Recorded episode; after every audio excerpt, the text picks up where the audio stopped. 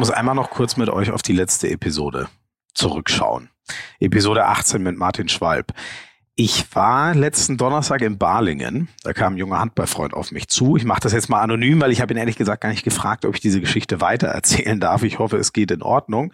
Also so knappe 20 Jahre alt, ähm, ist auch im Handball aktiv in Balingen. Der hat mir gesagt, ey, ich muss dir mal eine Geschichte erzählen. Er hat den Podcast gemeinsam mit seinem Vater im Auto gehört, kam gerade aus dem Urlaub zurück und dann erzählt Martin Schwalb, ja, wie ich auch finde, sehr eindrucksvoll und es geht einem echt nah ähm, wie er seinen Herzinfarkt nur knapp überlebt hat. Und das hat unser junger Handballfreund aus Balingen irgendwie so auf sich bezogen und dass ihm oder jemandem im Umfeld seiner Familie jetzt irgendwie so was ähnliches passiert. Und das hat ihn in dem Moment so fertig gemacht, dass er ohnmächtig geworden ist. Könnt ihr das fassen? Ich finde das immer noch irgendwie unglaublich. Also, was dieser Podcast, ich weiß nicht, vielleicht müssen wir bald sagen, äh, Hand aufs Harz, Schön, dass ihr dabei seid, aber für Riesen, Risiken und Nebenwirkungen meldet ihr euch bitte an die Liquimoli HBL, den offiziellen Träger dieses Podcasts hier. Also ich hoffe, ihr habt die Schwalbe-Folge alle gut überstanden. Schön, dass ihr wieder dabei seid. Äh, mein Name ist Florian Schmidt-Sommerfeld oder kurz Schmiso, Handball- und Fußballkommentator bei Sky, aber das wisst ihr ja alles schon. Wir wollen was über Ole Ramel erfahren. Jetzt geht die Folge dann auch so richtig los. Müssen wir den Cut schaffen von diesem Schocker weg. Ole Rame für mich war so eine zentrale Frage. Sag mal, wie kann man denn auf die Idee kommen, sich das anzutun, der zweite Rechtsaußen hinter Niklas Eckberg zu sein, der ungefähr alle zwei Wochen mal einen Fehlwurf hat? Das war so eine Geschichte, über die ich mit Ole geredet habe. Ähm, seine Karriere ging ja nicht unbedingt immer direkt ganz straight bergauf. Er hat im Norden mit dem Handballspielen angefangen. Irgendwann ging es dann nicht so richtig weiter, dann ist er nach Gummersbach gegangen. Aber auch da war es irgendwie na, stockte so ein bisschen. Und dann ging's nach Essen. Da war sein Durchbruch. Fast 300 Tore in der zweiten Liga. Dann Erlangen, Kiel, eine echte Bilderbuchkarriere. Ein Highlight ist, wie er erzählt, wie Alfred Gislason ihn nach Kiel geholt und rekrutiert hat. Also wir können von Alfred Gislason sowieso alle nur lernen.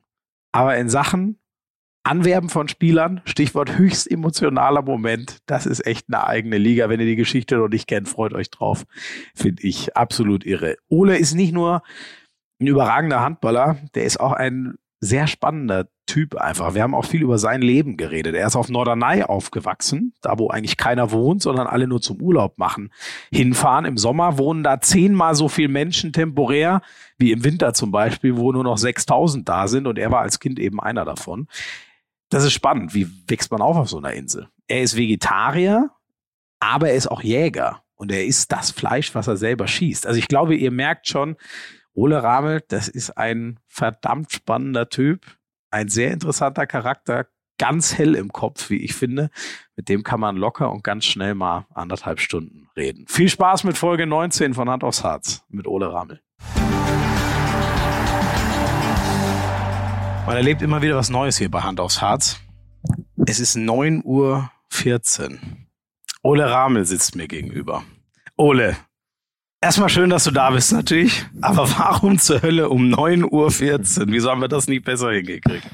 Ja, moin. Äh, gute Frage. Ich bin auch noch nicht ganz da, aber ich denke, wir kriegen das heute ganz ordentlich hin.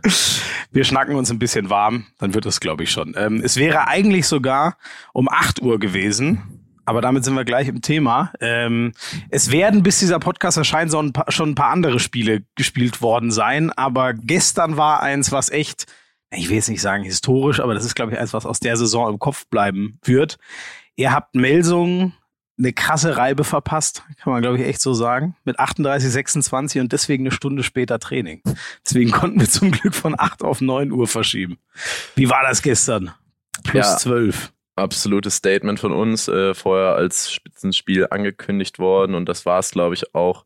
Ähm, wir haben es aber dann sehr dominant gestalten können und wirklich mit im Endeffekt dann zwölf Toren für uns entschieden. Äh, ja, nach der fünf Minute, glaube ich, unseren mit wichtigsten Mann verloren und gerade das hat irgendwie nochmal die Mannschaft zusammenrücken lassen und die Fans gefühlt 60 Minuten dann oder 55 im Endeffekt gestanden und uns angepeitscht und dort richtig Stimmung gemacht. Das war ein richtig geiles Handballspiel. Ja. Ähm, Thomas Gaduvniak, den sprichst du an, äh, hat äh, ja in der fünften Minute äh, Julius Kühn in den Arm gegriffen. Ich würde sagen, mehr seitlich als von hinten. Wo hast du es? Wie hast du es mitbekommen? War, war rot okay? Hätte es für dich eher zwei Minuten sein müssen? Ja, ich habe bisher noch keinen Schiedsrichterschein gemacht. Also ich kenne mich da nicht so hundertprozentig aus. Spieler war schon ein paar Jahre Handball und meine, dass man dort vielleicht auch mit zwei Minuten ganz gut zurechtgekommen wäre. Im Nachhinein ist es immer einfach zu sagen, die Jungs müssen das in einer Millisekunde entscheiden, stehen davor und ähm, wollen natürlich auch, dass das nicht zu einer Schlägerei ausartet, so ein Schwitzenspiel. Und mhm. äh, deswegen, ja, äh, höchsten Respekt vor grundsätzlich den Schiedsrichtern, die sich dort immer zu den Spielen begeben. Für die Situation jetzt im Speziellen äh, weiß ich, dass Dule halt auch ein korrekter Handballer ist und auf gar keinen Fall jemand verletzen wollen würde. Und wenn es rotwürdig war, was ich mir auch im Nachhinein jetzt noch nicht mehr angeguckt habe, dann tut es ihm sicher leid. Ja, er hat sich ja auch direkt entschuldigt ähm, bei Julius Kühn. Es ist zum Glück nichts passiert. Und äh, ja, aber Geibel Helbig ist ja auch äh, bekannt, so gilt als das beste deutsche Schiedsrichtergespann. Man, man hat schon gemerkt, dass die, also die hatten keine Sorge irgendwie, äh, die haben sich nicht von der Halle beeinflussen lassen. Es gab kurz danach noch ein, ähm, ein, ein wie nennt man das denn? Flopping heißt das im US-Sport, ne? Also gegen äh, Mia Sarabitz, der einen Offensivfall provozieren wollte, das haben sie ihm auch weggepfiffen. Das allerdings finde ich völlig zu Recht. Aber die hatten keine, keine Sorge, sich mit der Halle anzulegen, kann man so sagen?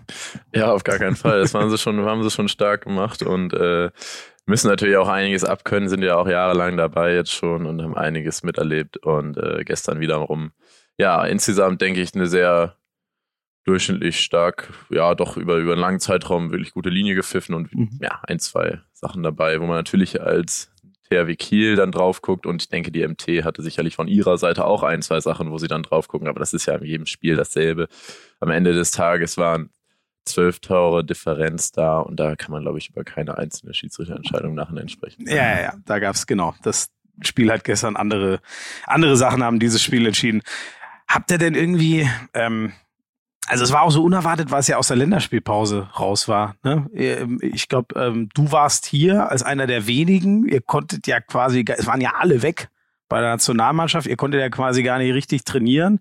Habt zwei Einheiten davor gehabt. Wie habt ihr das geschafft? So, so, ja, völlig unbeeindruckt, sage ich mal, aus der Länderspielpause zurückzukommen. Ja, ich äh, habe die Chance genutzt. Wir hatten das letzte Spiel vor der Länderspielpause in Südfrankreich, in Montpellier. Mhm. Ähm, die Tage dort zu verbringen, die ich frei hatte. Ich sage jetzt lieber nicht, wie viele Tage ich frei hatte, weil sonst werden ein paar. Wieso? Das ist doch mal eine gute Nachricht. Ja. Wir reden doch ständig nur über Überbelastung bei den Handballern. Das ist doch geil, mal zu hören, dass mal jemand ein paar Tage frei hat. Ja, ich will die Kollegen aus der Liga nicht neidisch machen. nee, das war wirklich sehr, sehr schön und mich gefreut. Und meine Freundin ist dann runtergekommen nach nach Frankreich und wir haben dort uns ein Auto gemietet und sind ein bisschen die Côte d'Azur abgefahren. Ach, sehr cool. Und äh, ja, dann hast du, wie, wie richtig angemerkt, ähm, nur eine kurze Vorbereitungsphase auf das Spiel gegen die MT gehabt. Ähm, die Jungs sind zum Glück alle gesund wiedergekommen.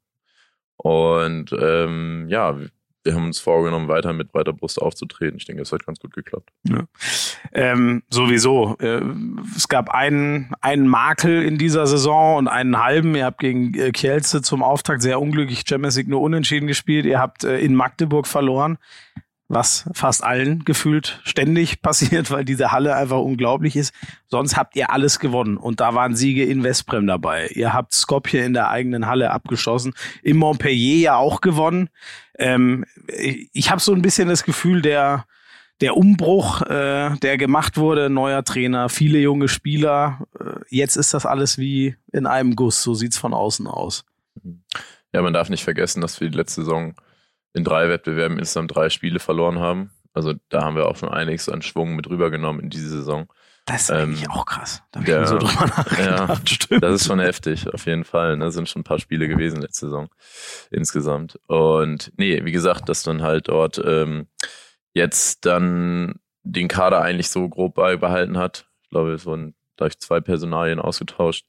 Und dann, ja, der Trainer natürlich was natürlich auch extrem entscheidend ist, aber in dem Moment jetzt für uns äh, so nochmal ein bisschen frische Energie reinbringt und frischen Wind und ein paar neue Übungsformen und ein paar taktische Umstellungen. Und ich glaube, es hat alles bisher sehr gut gegriffen.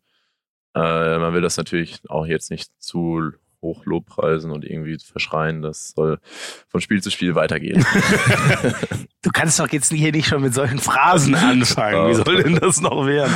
Nein, witzigerweise, dein Trainer hat gestern am Spiel auch genau das gesagt. So im äh, Oktober, November, da kann man keine Titel gewinnen, sondern höchstens welche verlieren. Also natürlich ist noch nichts geschafft, aber es wirkt so, äh, als, als wärt ihr voll im Flow. Ähm, erstes Jahr unter, unter Jicha als äh, Cheftrainer, letztes Jahr Assistent von Alfred Gieserson. Was, was hat er für einen Anteil? Was hat er so gemacht? Was bringt er für neue Impulse?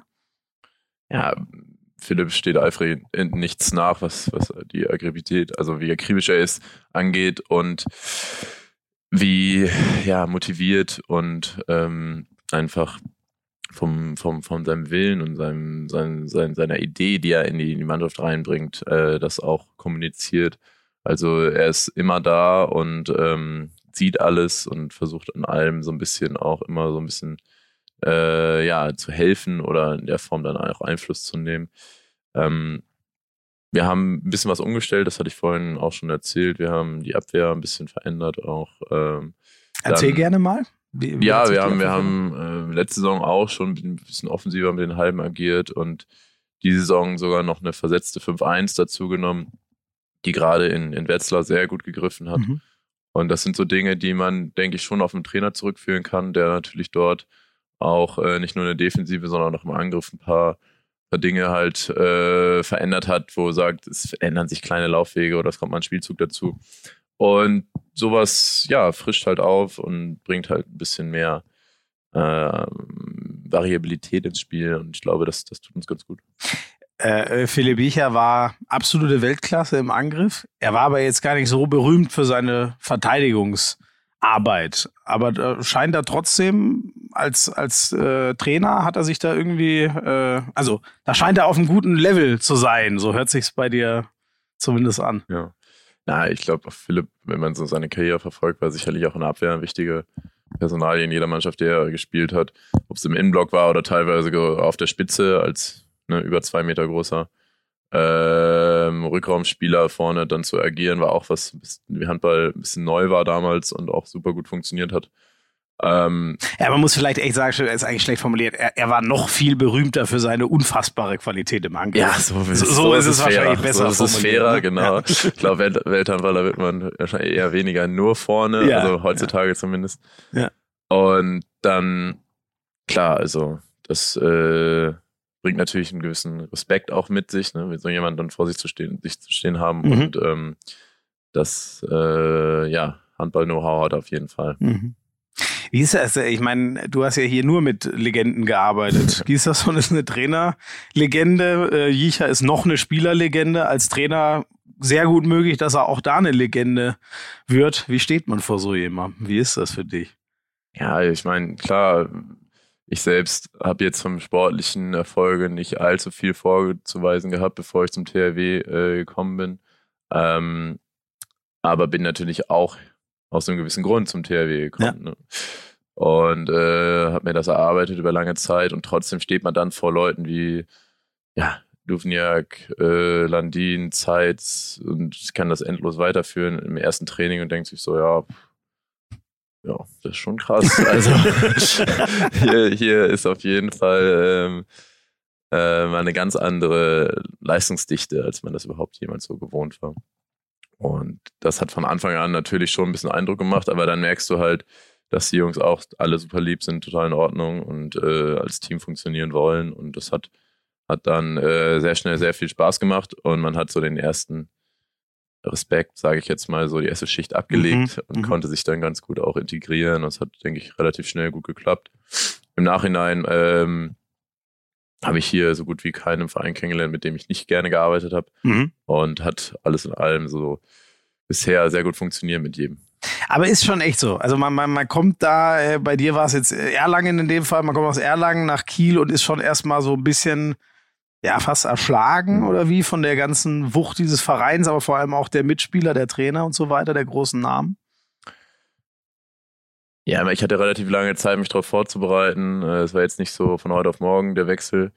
Ähm, mhm. Aber trotzdem ist es natürlich, dass man ein neues Umfeld hat ähm, und dort ganz andere Dinge vorherrschen, als die man, die man vorher gewohnt war. Ne? Ganz anderer Druck, Erwartungshaltung. Ähm, du hast andere Wettbewerbe, andere Gegner und auch ein ganz anderes Programm, was ab, so in der Vorbereitung alleine schon abläuft mhm. als bei anderen Vereinen. Und das alles in allem war am Anfang schon echt viel, aber hat auch viel Spaß gemacht, also weil es halt viel Neues war und mm, eine extra Motivation auch für viel im Training halt und, und sich durchzusetzen. Ich habe mir natürlich auch was vorgenommen gehabt und so äh, würde ich sagen, geht man da mit einer gewissen, einem gewissen Respekt ran, aber jetzt auch nicht ehrfürchtig oder zu Angst erfüllt oder irgendwas, sondern wirklich auch motiviert und irgendwie eine gesunde Mischung und ich denke, das hat, glaube ich, auch ganz gut geklappt. Ja. Hat ja auch einen Grund, warum man hier verpflichtet wird, ne? Die haben dich ja nicht zum Zuschauen dazu geholt. das ist richtig. Ja.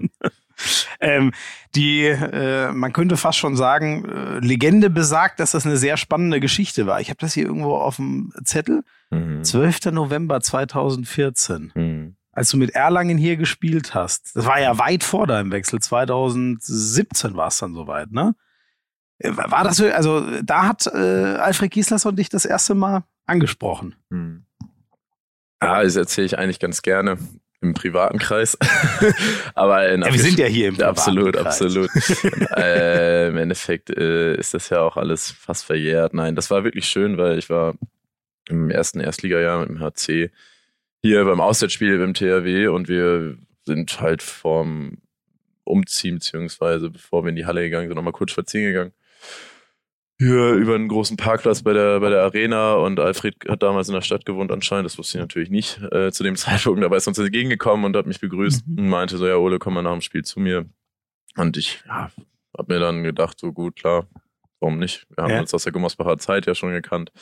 Und dann ähm, habe ich das erstmal auch wieder vergessen für den Moment, weil ich war dann fokussiert aufs Spiel und habe dann da gar nicht weiter so drüber nachgedacht, weil ich irgendwie in dem Moment dachte, okay, vielleicht will er was über mein isländischen Mitspieler beim HC wissen oder weiß der Teufel was. Mhm, mh. Na gut. Und dann haben wir halt das Spiel echt ganz unglücklich mit einem Tor nur verloren als Aufsteiger. Das war auch sensationell, wirklich gegen eine richtig stark besetzte Truppe.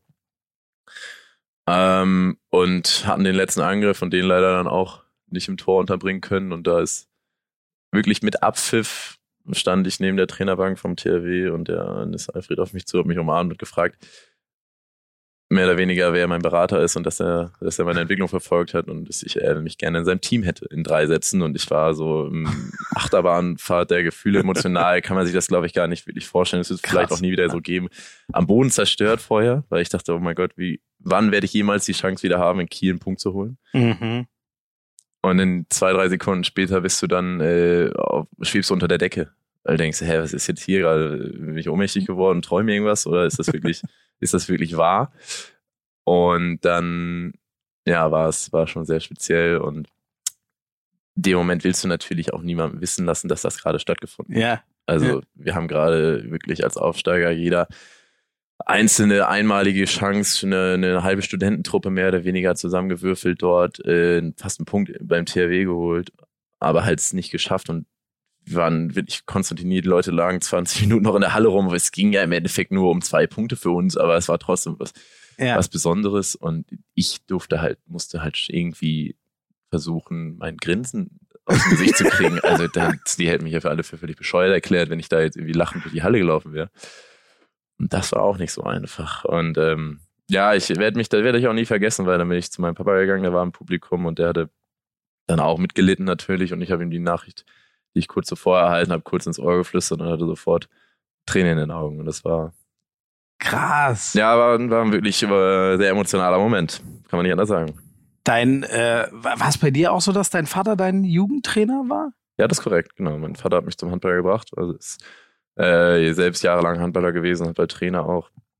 Und hat dann, ich denke, ich weiß nicht, damals mit vier, fünf angefangen. Ich denke, vorher werde ich schon ein paar Bälle durch die Gegend gebolzt haben, aber mhm versucht, äh, ein paar Jungs äh, zu rekrutieren aus der Nachbarschaft da auf der Insel und äh, es hat anfänglich nicht so gut geklappt. Ich erstmal mit den Mädels mitspielen müssen. Mhm. Aber nach und nach konnte ich ein paar Kumpels überzeugen. Und ja, Papa hat da großen Verdienst. Äh, er hat immer jedes Wochenende geopfert. Musste natürlich auch dann immer übersetzen mit der Fähre. Also ein Tag war komplett mhm. weg, ne? egal äh, ob es nur ein 20 Kilometer entferntes Spiel war. Mhm. Und hat da äh, wirklich sehr, sehr viel investiert, damit das ja überhaupt mal dazu kommt, dass man irgendwo in der Halle in Deutschland auftaucht, ja. Ja, du hast jetzt schon viel ange, das werden wir im zweiten Teil erst noch besprechen. Also deine, äh, dein Aufwachsen auf Norderney, der, ja. der Insel, der Start in der, in der Mädchenmannschaft, wo du erstmal gespielt hast. Ähm, wenn wir noch ganz kurz bei dem Thema bleiben, aber war das auch so, also gefühlt wusste dein Vater ja dann, okay, ich, ich habe äh, meinen Jungen so weit gebracht, dass der voraussichtlich irgendwann mal beim größten deutschen Handballverein spielt. War das so der, so dieser Tränenmoment? Habe ich es richtig gedeutet sozusagen? Habe ich im Nachhinein jetzt ja. nicht so detailliert mit ihm darüber gesprochen, was da genau in seinem Kopf vorging, aber ich gehe davon aus, dass er auf jeden Fall stolz war und ähm, damit genauso wenig gerechnet hat wie ich. Mhm, mhm. das muss man natürlich auch dazu sagen. Also es kam sicherlich noch ein Überraschungsfaktor dazu. und ähm, nein, im Nachhinein ja, kamen natürlich auch noch ein paar andere Stationen und, und ein paar andere Trainer dazu, mhm. die sicherlich auch ihren Anteil daran ja. haben, dass, ja. dass ich hier äh, beim TW spielen darf. Äh, aber das ist, äh, ist das denn normal? Hat Alfred Gieser so und so seine Rekrutierung gemacht? Im Moment, der, ich meine, der THW schlä schlägt fast jeden. Mhm. Das heißt, viele Leute auf den Boden geholt und sie dann zu sich geholt. War ja. das so eine Masche oder wie?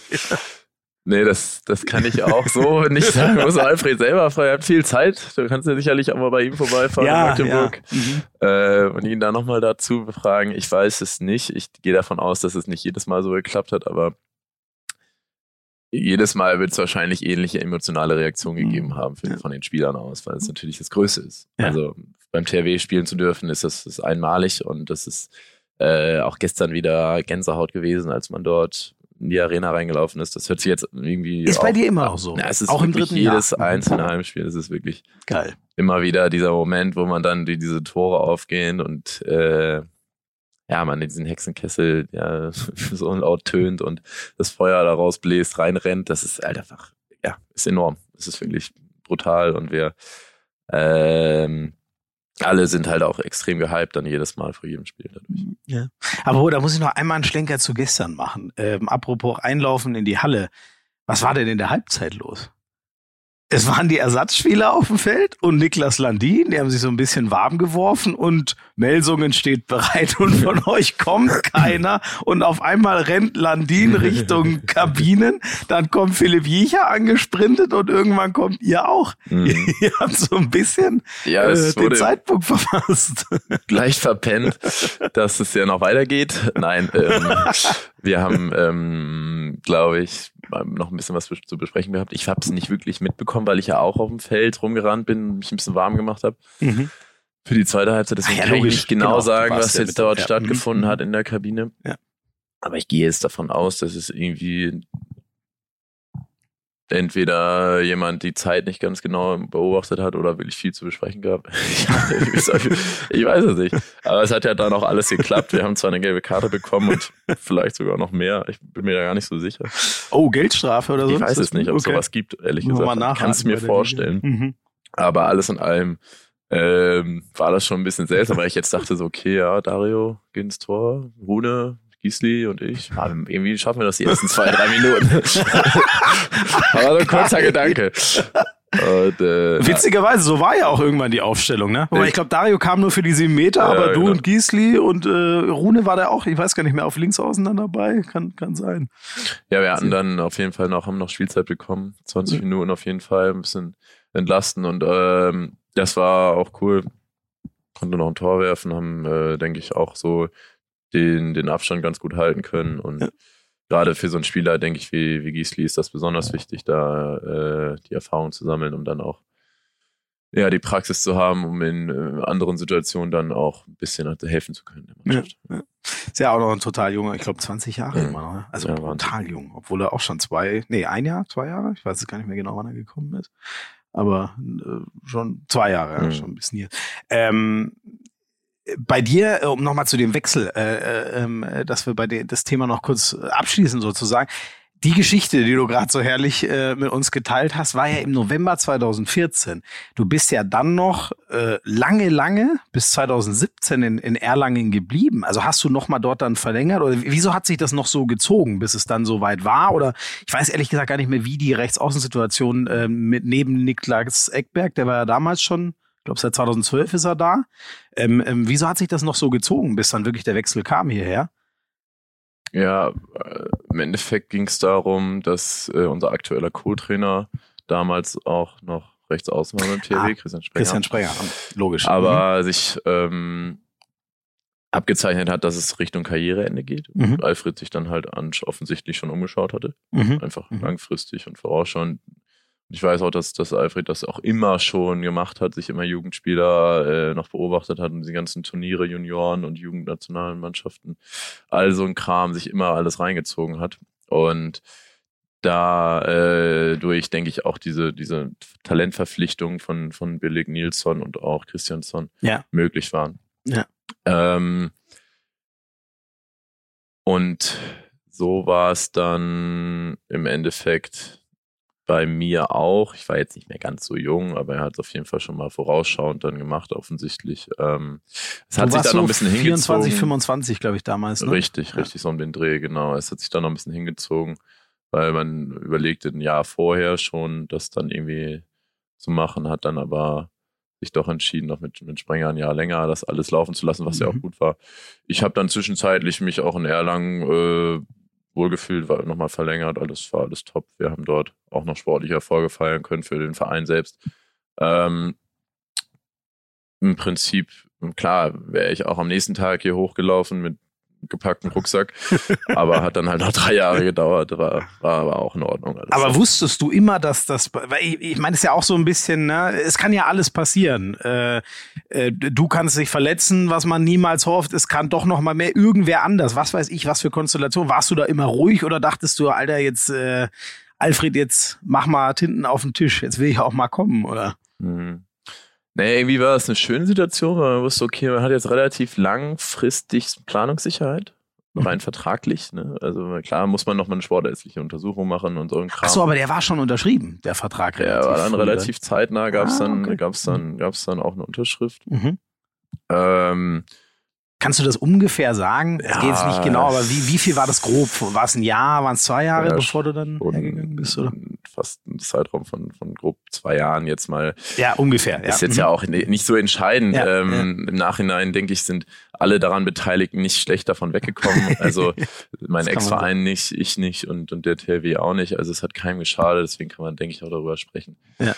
Und äh, im Prinzip war es so, dass das, denke ich, auch häufiger stattfindet, so im, im Profisport, dass halt auch ähm, Vorverträge in der Form so geschlossen werden und man schon länger weiß, was Phase ist. Es war in dem Fall so, und wie gesagt, das war aber für mich was sehr Positives.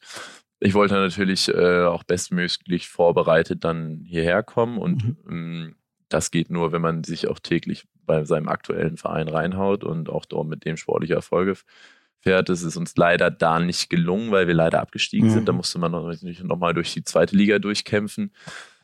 Das haben wir dann aber auch hinbekommen und dann konnte ich, äh, bevor ich nach Kiel gewechselt bin, nochmal ein Jahr erste Liga mit Erlangen spielen und da haben wir, glaube ich, auch ein, ja, in Anführungsstrichen historisches äh, Ergebnis erzielt für den HC. Das haben sie aber, glaube ich, in der letzten Saison dann wieder Übertrumpft. Übertrumpft. Ist ja. auch egal. War der, ich weiß gar nicht, Neunter oder so? Ich weiß ja, nicht genau, genau, damals ne? schon. Also irre gut als Aufsteiger. Ja, als Aufsteiger war es ja. schon wirklich stark und ähm, deswegen, glaube ich, kann man daran sehen, dass, dass es dort in keiner, keinem Moment irgendein Motivationsproblem gab oder irgendeiner Form, irgendeine, ja, ein zweigleisiges Ding oder so. Es war immer Nein, klar, das, der Fokus war auf dem Verein und in Zukunft freue ich mich auf den anderen Verein. So im Prinzip war es kann man allein, glaube ich, an deinen Torzahlen äh, ablesen. Ähm, das fand ich ganz interessant. Ähm, ich habe mir das immer so vorgestellt, wenn man eine Liga, äh, also du hattest ja genau das, ein Jahr mit Erlangen zweite Liga, dann erste Liga, dann zweite Liga, dann erste Liga. Mhm. Deine Zahlen, ich habe sie nur noch mal grob, es war, es ist immer so im 150 plus Bereich in, in Erlangen gewesen, also du hast massig Tore jedes Mal geliefert ich habe immer so gedacht, wenn man eine Liga hochgeht, die Abwehrspieler werden etwas besser, die Torhüter werden logischerweise besser. Wie hast du das geschafft? also bei dir an den Zahlen kann man das nicht ablesen, ob du erste oder zweite Liga gespielt hast. Du hast einfach gleich gut getroffen. Also, wenn man es jetzt ganz genau betrachten möchte, müsste man ja noch die Quote dazu nehmen. Das heißt, Ja. die Ver Versuche. Oh, sind weißt du die sind nicht zufällig? Nee, zum Glück nicht. War sicher exzellent. Das lassen muss, wir einfach so muss so stehen. gewesen sein. Konstant über 85 Prozent. Ui, das Nein, ist nein, eine nein. hohe Zahl. Nee, das war äh, immer auch äh, natürlich abhängig davon, ob man sieben Meter wirft oder nicht. Ne? Das ist ja, Ja. natürlich auch extrem entscheidend bei hoher Torzahl. Das hat ich äh, in Erlangen gedurft. Das muss ich doch nebenher noch einmal. Ja, Sprich du gerne einfach weiter. Jetzt muss ich einmal gucken, ob ich das schnell ob das alles so genau äh, dokumentiert ist, weiß ich nicht. Nein, wir haben äh, da natürlich auch Systeme gehabt, auch im Jahr in der Station davor in Essen, wo wir, wo wir extrem viel über Außen auch äh, gespielt Mhm. haben und viele Gegenstöße gerade. Mhm. Davon habe ich natürlich enorm profitiert und äh, dann, ja, zuletzt die sieben Meter, die auch nicht immer mit der allerbesten Quote abgeschlossen wurden, aber trotzdem äh, dann in, in der Summe dann viele waren. Ja. Nee, das war, war natürlich auch schön, so einen Faktor gespielt zu haben damals in, in der Mannschaft und, und zu vielen Abschlüssen gekommen zu haben, viel Verantwortung zu tragen und ähm, das ist natürlich auch ein schönes Gefühl, wenn man das dann ja so machen darf und dann auch erfolgreich macht. Ich habe es jetzt mal fürs, fürs letzte äh, Erlanger Jahr, also fürs, für 2016, 17, 154 Tore, davon nur in Anführungszeichen 20 sieben Meter, also 134 aus dem Feld, das ist schon ziemlich dick. Ähm, und 66 Prozent. Das ist, äh, ah, du, du schüttelst. Ausbaufähig. Ja, aber naja, also wenn es viele sieben Meter gewesen wären, wäre ich bei dir, aber sonst sind sech- 66 Prozent von außen sind, glaube ich, ganz gut. Ne? Ist jetzt nicht astronomisch, aber da gehörst Ja. du schon zu den Besseren. Ich glaube, wenn man, wenn man das ganz genau nehmen will, und das wird einem auch jeder Trainer bestätigen oder jeder, jeder, jeder Spitzenhandballer, äh, dass man von, wenn man gute Außen hat, sollten die eine Quote um die 80 Prozent haben. Das ist das Ziel.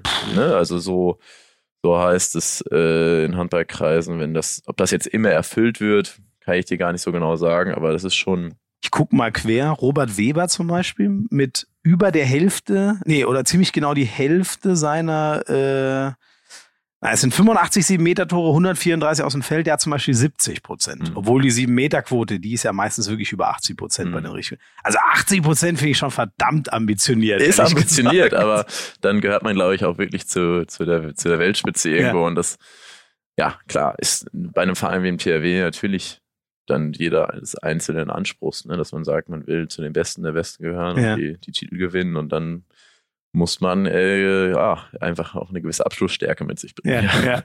ja, das fand ich ganz interessant. Du hast neulich mal äh, sehr cooles ähm, äh, Videoformat, was es beim THW gibt, das Kabinengeflüster, wenn ich richtig bin. Ähm, ähm, kann man anschauen mit, mit äh, Rune Darmke und dir, also äh, die, das, die beiden Außen, links außen, rechts außen, gepaart. Da habt ihr, glaube ich, genau darüber mal kurz geredet. So, was macht den Außen auf? Und dann hast du erst so die Klassiker gesagt, wie ähm, äh, Sprungkraft, äh, Wurfvarianten. Und dann hast du doch gesagt, aber am Ende geht's eigentlich nur um die Quote. Ist das so von außen? Im Prinzip ähm, darf man auch nicht vergessen, dass es noch eine Verteidigungsposition gibt. Die habe ich jetzt wahrscheinlich in dem Video nicht unbedingt angesprochen. äh, die ist auch relativ ausschlaggebend. Ich glaube, wenn, wenn die Mannschaft sich auf, auf einen, seinen Außenverteidiger verlassen kann, der ja meist dann wirklich in der Unterzahl steht Mhm. und die richtige Entscheidung treffen muss, Mhm. ist das Gold wert. Weil es gibt dann auch viele äh, meiner Kollegen und äh, gehöre ich mal teilweise auch selber zu, die dann schnell mal auch die sch- falsche Entscheidung treffen und dann Also du meinst nach innen zu viel helfen? zu viel helfen, Ja. zu früh eine, ausweichen, zu früh in Gegenstoß Ja, gehen. ja. Es gibt alle möglichen Situationen, so der Mannschaft keinen Gefallen zu tun. Mhm, mhm. Und dann ähm, ist es da schon entscheidend, dass man dort auch gut verteidigt, weil die Jungs in der Mitte sich extrem aufreiben und mit viel Aufwand spielen und dort kämpfen ohne Ende und man dort äh, selber nicht so dran beteiligt ist, aber trotzdem schon viel helfen kann. Das ist halt immer so ein bisschen, was nicht gesehen wird. Ähm, klar, im Angriff ist es, wenn man, wenn man äh, hochklassig spielen will und Spiele gewinnen möchte, um, um Titel mitspielen will, extrem entscheidend, dass die, dass die Außen das Spiel breit machen, das heißt die Abwehr auseinanderziehen, Mhm. auch kleine Winkel nehmen und die dann auch verwerten. Mhm, Also mhm. das ist dann im Endeffekt äh, am Ende des Tages egal, ob es ein Dreher dreimal in Folge ist oder dreimal Winkel rein. Es geht um die Quote. Mhm, mhm. in, in, in Erlangen warst du, äh, kann man, wie gesagt, allein an den Toren ablesen, so die Nummer eins, äh, absolute, also hast du eben auch gesagt, jemand, für den Systeme gespielt werden, Go-To-Guy heißt, heißt im Amerikanischen so schön. Ähm, ich, ich finde ja so, äh, wenn man äh, einen hohen Anspruch hat wie du, es gibt zwei Positionen, finde ich, in der HBL, die sind unfassbar undankbar. Das ist links außen hinter Uwe Gensheimer zu sein und rechts außen hinter Niklas Eckberg zu sein. Warum hast du dir das trotzdem ausgesucht? Ja, ja es ist ein äh, guter Vergleich, stimmt schon. Ähm, ich kenne Uwe nicht persönlich, aber ich kenne Eki persönlich. Eki ist echt ein guter Typ und ähm, wir haben teilen Zimmer zusammen, haben auch viel Spaß zusammen, ja. Ist, ähm, wie du richtig ansprichst, für mich einer der Top 3 Rechtsaußen aktuell auf der Welt und das auch schon die vergangenen zweieinhalb Jahre. Ähm, der wirft übrigens aktuell weit über 18. Der hat diese Quoten und das ist unfassbar und ich, äh, ja, klar, es ist äh, für einen selber dann in der Situation so, dass man, dass man den Teamerfolg äh, ganz nach oben stellt. Also ich mhm. will im THW Titel holen, dafür bin ich hergekommen. Mhm. Und ähm, deswegen habe ich mich auch entschieden, mit einem Niklas Eckberg damals in Konkurrenz zu gehen, um mhm. zu sagen, okay, ich, ich werde daran teilhaben, ich möchte mich dort auch durchsetzen und meine Spielanteile bekommen. Das hat bisher mit den Spielanteilen ganz gut geklappt. Also ich bin da, bin da zufrieden, sagen wir es mal so dass Niklas die klare Nummer eins ist, darüber brauchen wir nicht reden. Mhm. Das ist Fakt. Aber ähm, für mich selber geht es darum, halt meine, meine Rolle im Team zu haben und dort dem Team zu helfen und einfach an einer erfolgreichen Saison teilzuhaben. Das hat letzte Saison gut geklappt und das hoffentlich klappt es dieses Jahr wieder. Ja, ja. ja. Ich glaube, es ist ja auch nachvollziehbar. Ne? Du hast jahrelang geballert als Nummer eins und äh, genau, jetzt, jetzt geht's geht's mehr darum, auch mal, du hast ja auch schon Trophäen, jetzt äh, letztes Jahr Pokal und ERF Cup ne, in den Schrank stellen können. Richtig. Ja. Ist das, ähm, aber die Meisterschaft fehlt noch, oder? Die, die muss schon sein, wenn man THW-Spieler ist. Also das wäre das wäre natürlich äh, das Nonplusultra, wenn man sagt, man hat jetzt äh, die Chance, dieses Jahr wirklich in drei Wettbewerben eine wichtige Rolle zu spielen und dass die Meisterschaft für mich persönlich über allem steht. Das habe ich, glaube ich, auch schon ein paar Mal so gesagt. Das mhm. will ich unbedingt in meiner Vita haben. Mhm. Merkt man eigentlich so ein bisschen äh, Unruhe in Kiel? Vier Jahre keine Meisterschaft. Das wirkt in Kiel wie eine Ewigkeit, nehme ich an. Also für zwei Jahre kannst du nichts, da warst du noch nicht da, aber die letzten zwei Jahre hat man es auch äh, nicht geschafft, weil Flensburg auch im letzten Jahr unfassbar geliefert hat. Ja, also in meiner ersten Saison war es schon extrem, weil ich dachte, ich komme zu einem Verein, wo man sich endlich wieder nicht nach ein paar äh, Niederlagen zusammensetzen muss und drüber spricht, äh, was machen wir besser, was verändern wir. Ja, ja. Weil das hatte ich eigentlich gefühlt in jeder Station davor, äh, solche Phasen in jeder Saison, mit denen man halt dann auch immer schwer umgeht, weil dann wird über alles Mögliche diskutiert und da war ich eigentlich der Meinung, dass ich beim THW diese Situation nie erlebe. Es gab es dann leider im ersten Jahr schon, dass man wirklich dort echt nicht gut in die Saison gekommen ist und ja, dann auch in dem Jahr keinen Titel geholt hat. Das war, war glaube ich, extrem schmerzhaft für, für den Verein, fürs Umfeld, für mich persönlich. Ähm, kannte ich es ja erstmal nicht anders. Mhm, mh. War es also relativ gewohnt. Ich hätte es mir anders gewünscht. Letztes Jahr war es dann ganz anders. Wir haben, wie gesagt, im Vorfeld jetzt auch schon erwähnt, äh, wirklich, ich glaube, drei Spiele in der Liga verloren und den Rest haben wir komplett gewonnen. Ob es ERF-Pokal oder DAB-Pokal war. Ja. Äh, geiles Gefühl, in so einem Flow, du hast nur gute Stimmung, bist halt gehypt, äh, gehst mit breiter Brust in die Spiele. Du kannst halt auch mal bis zu 55 Minuten irgendwie noch mit ein, zwei Toren zurückliegen und weißt, du gewinnst das Spiel trotzdem, ja. wo auch immer her dieses Wissen ja. kommt, aber es passiert halt dann. Mhm, mhm, und das, das ist schon irre. Das war schon ein cooles Gefühl. Ach, krass. Ist, da, ist das so was, was, was den THW äh, irgendwie ausmacht? Äh, ja, dieses, dieses Siegergehen nennt man das dann, glaube ich, mhm. immer so platt. Ja, wenn dann, dann das so ist, dann wurde das zwischenzeitlich vielleicht ein bisschen verloren und uns jetzt wieder eingeimpft. Nein, ich denke, das, das ist äh, über Jahre hinweg hier einfach mh, mm, eine wahnsinnige Qualität und, und an, an, Spielern einfach gab. Mhm. Und zwischenzeitlich, glaube ich, ein bisschen Umbruch stattfindet, der jetzt nicht so top organisiert war, sage ich mal, ich das mal Vorsicht vorsichtig formuliert, ähm, weil dann schon auch äh, nicht durchgängig diese Qualität vorhanden war. Mhm. Und dadurch natürlich dann auch äh, es schwierig ist, alle Titel mitzuspielen oder überhaupt einen Titel zu gewinnen. Es kam dann auch Verletzungen dazu, das darf man auch nicht vergessen. Dule war ähm, schwer verletzt. Ne? Und dann, dann hast du halt schon auch Schwierigkeiten, ähm, wenn solche Führungsspieler fehlen. Also alles in allem glaube ich, dass, dass dort klar, man, man von diesem Sieger gehen hört man ja immer viel, aber es liegt halt daran, was für einen Kader hast du. Und äh, den haben wir jetzt mittlerweile wieder, mhm. wo du einfach Leute hast, die, die richtig ähm, ja, Top-Qualität mit sich bringen, eine gute Einstellung, ähm, gut zusammenpassen in der Chemie auch vom, vom Team her. Und es macht, macht Spaß, das täglich mitzuerleben. Und ähm, ich hoffe, dass das weiterhin ja diesen Erfolg auch abwirft. Meinst du mit der Organisation des, des äh, Umbruchs so, ein bisschen auch, äh, also gefühlt, ich versuche mal ganz kurz und platt zusammenzufassen, man hatte das Gefühl, Duvniak äh, in dem einen Jahr, wo es nicht so lief, vor zwei Jahren, äh, hat den Ball und muss gucken, was muss eigentlich jede Entscheidung treffen. Und sonst hat man einen extrem jungen Nikola Bilic, einen extrem jungen Lukas Nilsson, die aber alle schon gefragt sind. Die sind ja immer noch brutal jung, aber damals waren sie halt noch zwei Jahre jünger. War das so ein bisschen das, was du meintest mit der Umbruch, vielleicht nicht so ideal äh, geplant? Ah, da gab es halt noch ein paar andere Unruhen im Verein, ne? langjährig verdienten Spieler, der da irgendwie dann noch ein bisschen quergeschlagen hat. Zeitziehen, meinst genau, du? Genau, im mhm. Endeffekt war es dann die Personalie. Dann hatten wir im Innenblock Probleme mit Toft Hansen. Wir hatten ja im Rückraum. Also alles in allem war es eine wirklich verkorkste Saison, das muss man mhm. sagen. Ne? Mhm. Nicht gut reingekommen, rein sportlich, dann kamen Verletzungen dazu und es, der Druck wird ja nicht weniger hier sondern ja. der steigt natürlich.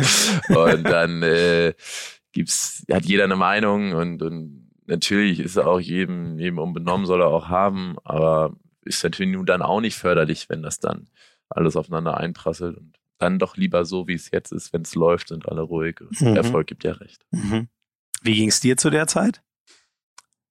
Ja, was war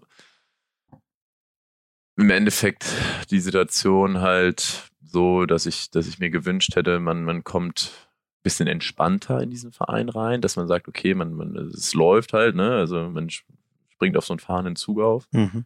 und ist irgendwie dabei und, und kriegt so ein bisschen seine, seine Zeiten und, und rutscht so auf dieses, dieses Niveau, versucht man sich so raufzukämpfen und, und da, da dann bald beizubleiben. Aber irgendwie war es ja eine Achterbahnfahrt. Also es war jetzt nicht so ein, ja, lockeres Ding, dass wir irgendwie ähm, mega erfolgreich die Saison gekommen sind, sondern es war, war alles so ein bisschen wild und das hätte ich mir natürlich anders gewünscht. Aber im Nachhinein, ja, ist das halt irgendwie auch mal eine spannende Erfahrung. Mhm, mh. Kann man ja auch dran wachsen, ne? Und so scheint es irgendwie dem ganzen Verein gerade zu gehen. Einen Punkt, den du vorhin angesprochen hast, finde ich noch spannend, äh, die Abwehrarbeit auf Außen. Kannst du das mal erklären, wie du da versuchst, so deinen, was versuchst du gut zu machen? Wo setzt du deinen Fokus hin? Wie findest du zum Beispiel die Mitte? Wann gehe ich in Gegenstoß und wann sichere ich vielleicht eher den Abpraller? Solche Geschichten? Ich denke, ein paar meiner ehemaligen und auch aktuellen Kollegen werden jetzt vielleicht, wenn sie es hören, ein bisschen ins äh, Grinsen kommen. Früher habe ich, glaube ich, ein bisschen mehr Augenmerk auf den Gegenstoß gelegt als auf die Defensive da sobald es ich, ich antizipiert habe, dass eventuell jetzt gleich jemand in den Sprungwurf geht und zum Wurf ausholt, bin ich schon an der Linie gewesen, um für einen Gegenstoß bereit zu sein. Nein, das, das ist natürlich hier im THW ähm, oft auch, auch Spiele gibt, die wirklich auf Messerschneide stehen und man, man, man extrem äh, fokussiert ist und wirklich noch deutlich konzentrierter und dann halt Sachen wie, wie individuelle Ziele halt irgendwie weniger eine Rolle spielen sondern es geht wirklich um den Teamerfolg und äh, dann fügt man sich viel mehr ins System, als man das vielleicht woanders machen mhm, würde. Mhm, Kann sein, dass es an meinem etwas reiferen Alter liegt und ich das früher nicht so wahrhaben wollte, aber ich glaube eher, dass es ein bisschen, bisschen der Gesamtsituation geschuldet ist und ich dort früher eventuell etwas egoistischer gehandelt habe. Also im Prinzip geht es darum, es gibt gewisse Regeln, die man, die man befolgt oder halt nicht befolgt. Und wenn man mhm. die Regeln befolgt und sie erfolgreich sind, dann hat man auch, ähm, kriegt man seine berechtigten Einsatzzeiten. Wenn man sein eigenes Ding macht und äh, das erfolgreich ist, dann geht man immer das Risiko ein, dass man halt auch äh, beim Misserfolg äh, nicht weiterspielt. Ja, ja, und ja, ähm, da gehören Kleinigkeiten zu. Ne? Also wann, wann schiebt man zu, mit der Absprache mit dem Torhüter, will er lieber, dass der Außen oder der Halbe wirft. Äh, geht man auf Stürmer voll, geht man nochmal auf antizipelt man mal auf einen Querpass, den man rausfangen möchte. Mhm. In welcher Situation macht man das? Ähm, wenn der gegenüberliegende Außen wirft, geht man einen Gegenstoß. Wenn der eigene Außen wirft, geht man nicht einen Gegenstoß. Einfallswinkel, Ausfallswinkel. Mhm. Ne, es kann immer anders kommen. Mhm. Ich meine, es ist ja kein vorgefertigtes ja, äh, System, aber im Prinzip die Regel, die es so gibt, die versucht man zu befolgen. Und dann fährt man, glaube ich, ganz gut. Kannst du mal äh, erklären zum Beispiel, also wenn wir mal bei dem Thema bleiben, wann, äh, wann geht es um den Abpraller, wann darf ich in den Gegenstoß gehen? Was, was gibt Philipp euch da zum Beispiel vor? Gibt es da eine Maßgabe, die du in kurzen Worten darlegen könntest? Aber wenn der Abprall auf meine Seite kommt und ich nicht da bin, dann habe ich aber was falsch gemacht. das ist, das schon, mal klar. das ist schon mal eine Grundregel. Nein, es ist so, dass, dass, dass man das ja über ein Gefühl her über Jahre entwickelt. Also ja. Es kommt bisschen, bisschen, wie gesagt, vorhin Einfallswinkel, Ausfallswinkel, äh, einfache Mathematik dazu. Dann ist sehr viel Zufall im Spiel. Ähm, Mathematik, jetzt weiß ich endlich, warum aus mir nichts geworden ist. Oh, Mathematik. Das sind natürlich noch höchst intelligente Spieler auf Außen tätig. ähm, nee, das, das, das sind halt, ja, Erfahrungswerte, aber auch, also ich brauche jetzt nicht einen Gegenschuss zu rennen, wenn die sich im Rückraum noch die Bälle zupassen. Das wäre ein bisschen schwachsinnig, ja, ne? Also du musst schon irgendwie damit ja. rechnen, okay, jetzt, jetzt springt er hoch, wir haben zweimal einen Block. Entweder hat der Torhüter seine Ecke und der Ball fliegt ihm in die Hände oder er geht in den Block und dann hoffentlich zu einem unserer Mitspieler mhm. und dann renne ich los. Mhm. Aber also sowas zum Beispiel, ne? ja. ne? dass ich sehe, okay, die Situation gibt jetzt nicht viel Chancen her für den Gegenspieler. Ja. Das könnte ganz gut sein, ja. dann laufe ich jetzt mal los wenn der Ball dann vom Block zu meinem direkten Außengegenspieler fliegt, dann sehe ich halt blöd aus. Mhm. Weil dann haut er das Ding halt rein und ich stehe halt da und denke mir so, ja gut, das äh, hatte ich jetzt nicht so kalkuliert. ähm, aber klar, also es wird niemals so die goldene Regel geben, es wird immer, es wird immer ein Misch sein aus, aus, aus ja. irgendwie Erfahrungswerten und situationsbedingten Dingen. Ja, ja. Ähm, ein oder, oder zwei Themen würde ich gerne noch machen, bevor wir dann so ein bisschen in, äh, auf deine Karriere und du als Typ bist auch äh, extrem spannend, muss man sagen. Mit dir gibt's echt eine Menge Themen zu besprechen. Ähm, wir haben einen kleinen Gruß von einem deiner Mitspieler. Das hören oh, wir uns einfach mal kurz an. Ja, moin Ole Runi hier. Du, äh, ich wollte dich jetzt nur noch mal fragen, wie es wie es dir geht, nachdem du ja erst vor einigen Tagen da wirklich ja, vernichtend geschlagen wurdest von deiner Freundin. Nicht nur im Badminton, sondern auch im, im Paddle-Tennis oder wie man das nennt. Ich wollte es nicht beim Training machen, äh, das da vor den ganzen Jungs nochmal anzusprechen, nachdem ja wirklich einige das live miterleben mussten. Ähm, also Julia hat dich da ja wirklich in, in Grund und Boden gespielt. Ähm, ja, ich, ich weiß gar nicht, wie du dich jetzt fühlen musst. Deswegen, ich wollte mich melden. Ich wollte wissen, habt ihr das geklärt? Äh, kommt ihr da zueinander oder Sitzt der Schmerz zu tief? Geht's dir gut? Äh, das möchte ich natürlich ganz besonders äh, wissen und ja, kannst mich gerne anrufen. Ansonsten sehen wir uns beim Training. Mach's gut. Dein Blick, ey, jetzt bin ich gerade so traurig, dass wir kein Video haben.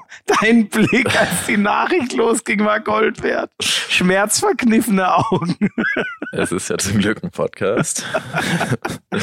Was war da los? Ja, Julia Hu ist äh, nein, die, dieser Tag war natürlich nicht so angenehm. Im Prinzip ging es da so mit los, dass wir in Nationalmannschaftspause nur ein paar Spieler vor Ort ein kleines äh, Rückschlagspielturnier gemacht haben. Und wir hatten zu wenig Leute, dann hatte ich netterweise angeboten, meine Herzensdame mitzubringen, die ja nun wirklich ein bisschen was kann am Schläger.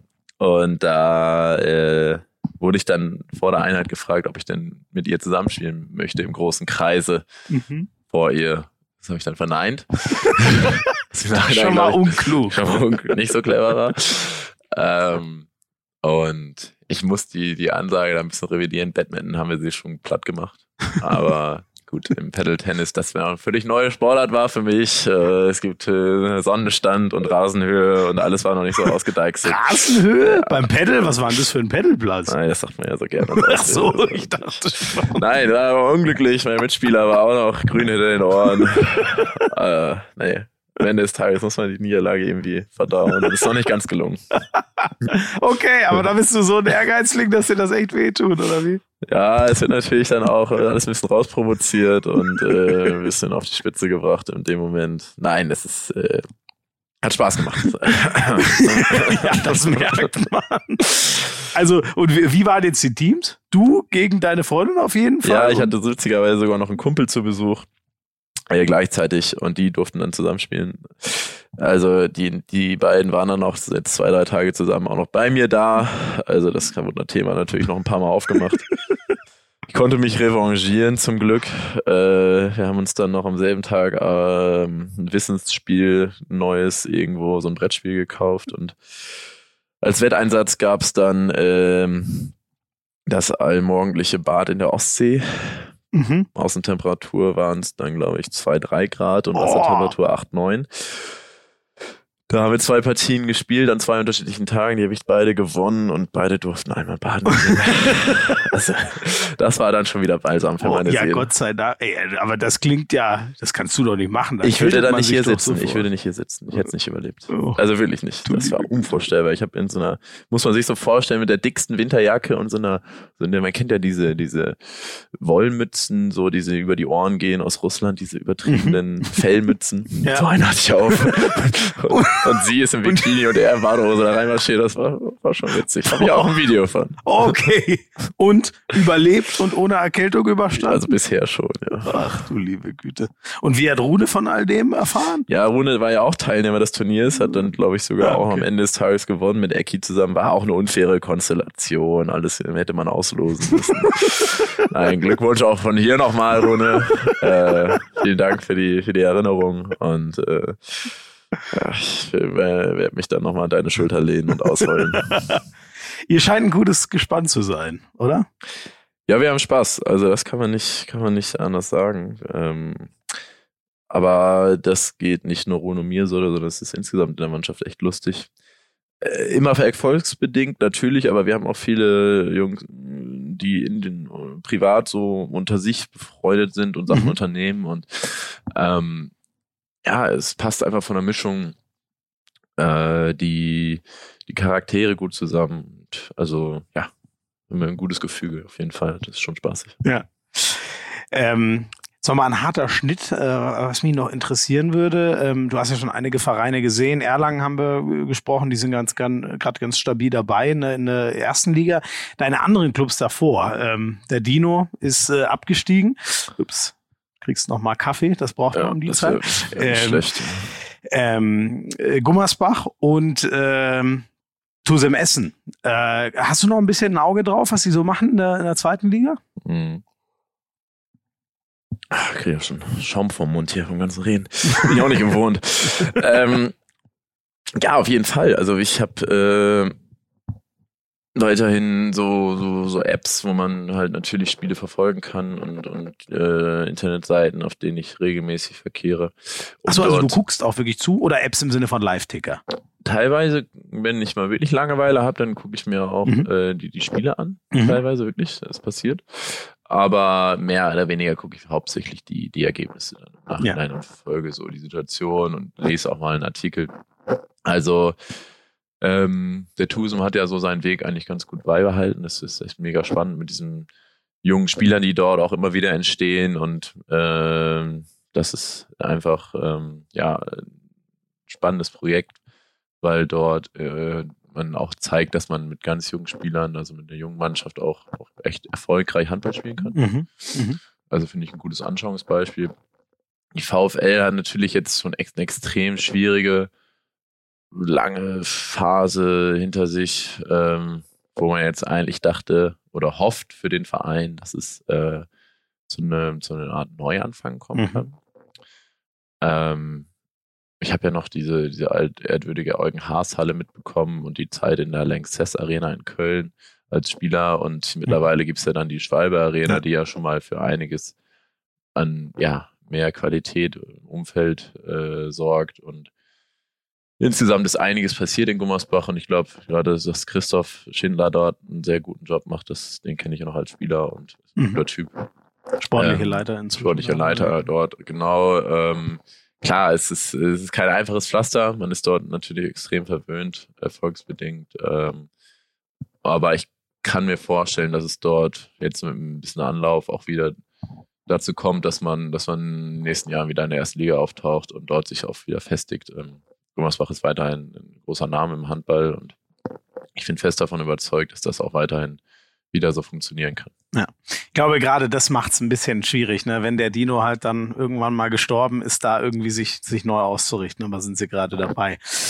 Ja, wir haben schon eine Menge äh, über dich erfahren, ähm, aber bisher war es viel sportlich. Jetzt wollen wir auch mal ein bisschen so den sehr spannenden Menschen Ole Ramel noch kennenlernen. Geht gleich weiter mit Rubrik 2. Ja, dein Lebensweg ist wirklich, ähm, das ist kein gewöhnlicher, würde ich mal sagen. Ähm, du bist in der Nähe von Bremen geboren. Mhm. Achim heißt der schöne Ort. Richtig. Finde ich schon mal spannend. Klingt, klingt auf jeden Fall auf jeden Fall spannend. Ich komme aus Achim. Ist zweideutig. Schön, dass du es so gesagt hast. So kam es noch besser. Bist dann aber aufgewachsen ähm, auf Norderney. Ähm, ich glaube, die meisten kennen die, diese Inseln äh, Borkum, Norderney, Spiekeroog, was es da äh, äh, im, im Nordwesten von Deutschland äh, alle, alles so gibt, oder eigentlich an der Nordsee halt. Ähm, kennen das eher so als Urlaubsparadies quasi. Wie, wie ist das, auf so einer Insel wirklich permanent zu wohnen, äh, da zu leben und aufzuwachsen? Ich bin sehr glücklich, dass du unsere verhasste Nachbarinsel nicht direkt genannt hast. Ich werde sie auch nicht weiter nennen. Oh shit, jetzt bin ich gar nicht. Oh Gott, was habe ich jetzt für welche? Hab ich vergessen? Nein, es ist ähm, Norderney als als auf ja als als Aufzuchtsort will ich schon fast nennen äh, zu haben oder aufzuwachsen in einer heilen Welt wirklich. Es gibt keine Kriminalität, keine Gewalt. Es ist keine einzelne Straßenampel. Es gibt äh, jegliche Wege mit dem Fahrrad zu bewältigen. Ich bin, glaube ich, dann, ob es jetzt schon Kindergarten war, weiß ich nicht, aber auf jeden Fall zur Grundschule selber mit dem Fahrrad gefahren und cool. das auch völlig wie ein Gaskranker wild über die Straßen, ohne irgendwie äh, Gefühl dafür zu haben oder ist da irgendwas passieren könnte. ähm, nein, Wusste das dann auch die ganze Insel? Oh, das ist der irre Rahmen, Junge. Los. Das ist einfach wunderschön, weil man hat ähm, die Möglichkeit, nach der Schule aus dem Haus zu gehen und die Eltern wissen, dass man abends zu einer gewissen Zeit dann auch wiederkommt, die vorgegeben wird. Und das alles völlig sorgenfrei. Man muss nicht mit dem Auto zum Freund, zum Training, zum Nachhilfe, zu weiß nicht wohin gefahren werden, mhm. sondern macht, bewältigt das alles selber. Und es gibt Sportangebote, es gibt natürlich das Meer, mhm. was einem jeden Sommer natürlich äh, sehr, sehr schön macht. Und klar, touristischer Ort, ähm, im Winter nicht so überlaufen wie im Sommer. ja. Macht es natürlich dann im Winter teilweise auch ein bisschen trist. Äh, als gerade Jugendlicher ist es dann auch schwierig. Ich habe aber zum Glück jede freie Zeit mit Sport verbracht und die Wochenenden dann schon auf dem Festland in Aurich verbracht. Mhm. Äh, somit bin ich dort in keine Winterdepression in der Jugend gefallen, sondern hatte immer was zu tun. Ähm, das ist so das Einzige, wo ich sagen würde, ab einem Alter von 14, 15 könnte es dort ein bisschen langweilig werden. Mhm. Können auf dumme Ideen kommen. Mhm. Aber das bin ich zum Glück nie. Sonst würde die Kriminalitätsrate ja dann doch mal von null auf irgendwas ja, steigen vielleicht. Ähm, wie, wie viele Menschen wohnen denn da? Also für, äh, abseits der Touristen, weißt du das in etwa? Ja, also durchschnittlich sagt man so 6000. Mhm. Möchte ja auch als Stadt gelten. Mhm. Das äh, ist, glaube ich, relativ konstant. Mm, Im Sommer sind dann drei Millionen Übernachtungen in der Saison, hat man. Im Schnitt sind das, glaube ich, dann so, okay. sagt man, teilweise in der Spitze sind 70.000 Menschen auf der Insel. Also ist schon, ist ja irre, schon verrückt, ne, wie das alles so möglich ist. Das merkt man dann auch. Mhm. Ähm, aber es ist, ja, jeder, der noch nicht dort war, dem kann ich nur empfehlen, diese Insel mal für ein paar Tage zu besuchen, weil du hast wirklich alles geboten. Also es ist super viel schöne wilde Natur, also viel Nationalpark, lange weiße Strände, mhm. tolles Meer, ähm, tolle Lokalitäten, Restaurants, Bars, Cafés, äh, viele Einkaufsmöglichkeiten an Regentagen. Es ist teilweise möglich, wie gesagt, Sport zu machen, aber auch zu entspannen, also mit dem Thalassobad und allem drum und dran. Mhm. Könnte man jetzt hier ausschneiden und äh, als Werbung nutzen, ja, ja. aber es ist wirklich wahr. Könntest also, irgendwie Botschafter, Außenminister deiner Insel irgendwann mal werden. Art, ja. Das wäre der große Traum, als, als Jugendlicher war immer irgendwann Bürgermeister zu werden. Ja, wirklich? Ich dachte, Bademeister wolltest ja, du werden. Ja, das war dann für die, für die reine Arbeitsform erstmal der erste Gedanke, weil war ganz nett, hatte ich auch meinen ersten Sommerjob. Ah, okay. Ja. Aber ja, ist dann doch ein bisschen anders gekommen. Aber wirklich Bürgermeister? Ja, wieso Im nicht? Spaß jetzt oder könntest du dir wirklich vorstellen? Ja, man kann sich so viel vorstellen. Und das war immer ein bisschen mehr ein spaßiger Gedanke. Aber äh, ich glaube, da geht es einem nicht so schlecht als Bürgermeister. Ja, in einer ja. kleinen Kommune kann man, glaube ich, ganz gut leben. Ja. Gibt's denn auch, äh, also ich, ich, man merkt auch richtig einen Strahlen in deinen Augen. Also ich glaube, du hast da wenig vermisst. Ähm, aber gab's irgendwann mal Entbehrungen, wo du so das Gefühl hattest, äh, da kommt die Insel jetzt doch an ihre Grenzen, da hätte ich es vielleicht in einer Großstadt oder auf dem Festland oder wo auch immer äh, leichter oder das hätte ich da noch zusätzlich? Also ich muss wirklich sagen, dass ich äh, sehr, sehr viel Glück hatte. Also ich hatte eine bis jetzt immer noch eine, eine tolle Clique, also ein super mhm. Freundeskreis damals schon. Ich äh, im Kindergarten aufgebaut, habe jetzt äh, einen guten Kumpel, den ich auch letztens zu seinem 30. Geburtstag überraschen durfte, mhm. äh, den, mit dem ich eigentlich wöchentlich telefoniere noch und die anderen Jungs cool. sind auch äh, immer einmal im Jahr noch äh, auf jeden Fall versammelt zu irgendeinem Event. Wir haben ähm, ja mittlerweile natürlich diese, durch die Moderne, diese WhatsApp-Gruppen, wo wir uns halt weiter mhm. vernetzen und so Zeug. Weil ich sonst in sozialen Medien jetzt nicht so viel auftauche, aber da bin ich halt dann schon irgendwie mit den Leuten, mit denen ich mich gerne austausche, auch im Austausch. Ähm, was habe ich damals vermisst? Also wir hatten, wir hatten viel Spaß. Ich konnte alles machen, was ich wollte an Sport und meine Eltern haben mir alles möglich gemacht, was, was, was, was ich wollte. Also es war, war, war eine schöne Zeit. Also ich kann überhaupt nicht sagen, dass, vielleicht habe ich es verdrängt, aber ich könnte jetzt überhaupt nichts nennen, was ich damals in irgendeiner Form vermisst mhm. Du hast äh, in dem Interview mal gesagt, dass du gerne hättest, dass deine Kinder da auch irgendwann mal aufwachsen auf der Insel? Ja, das ist wahrscheinlich echt schon echt lange her, dass dieser Satz gefallen ist. Ähm, durch die eigenen Erfahrungen, die man macht, wünscht man sich das natürlich dann für, mhm. für Nachkommen. Aber jetzt ist natürlich man auch ein bisschen älter geworden und auch immer noch egoistisch und weiß nicht, ob, ob ich jetzt so in der Form aktuell dort so leben könnte und mich komplett ausleben könnte. Das ist so die Frage. Ne? Ähm, aber wäre mit deinem Job auch nicht so leicht vereinbar. Ne? Aktuell extrem schwierig. äh, und wenn's, wenn man für, für den Zeitraum nach der Karriere dann, dann, dann denkt, dann muss man ja auch gucken, was macht man für einen Job, weil das ist natürlich eingeschränkt dort auf der mhm. Insel. Mhm. Ist man, ist ja. man entweder im Tourismus tätig mhm. oder halt ähm, Bürgermeister. Bürgermeister. Meine Mutter ist Lehrerin. Ähm, ah, ja. Den Gedanken gab es in meinem Lebensweg auch schon mal, sowas zu werden. Hast du mal studiert, ne? Ja, mhm. aber habe ich zum sage ich mal, zum Glück jetzt aktuell dann auch nicht mehr weiter so verfolgt, weil ähm, du, man kann natürlich irgendwie genau schon schon ein paar Jobs machen, aber es ist ein bisschen beschränkt und da um, wird sich dann in Zukunft zeigen, wo der Weg hingeht. Ja. Ganz ausschließen will ich das nicht, aber ich werde es jetzt auch nicht mit aller Macht versuchen. Wie, wie steht deine aktuelle Partnerin dazu, die, wie wir gehört haben, so versiert am Schläger ist? Ja. Könnte die sich vorstellen, auf der Insel zu leben?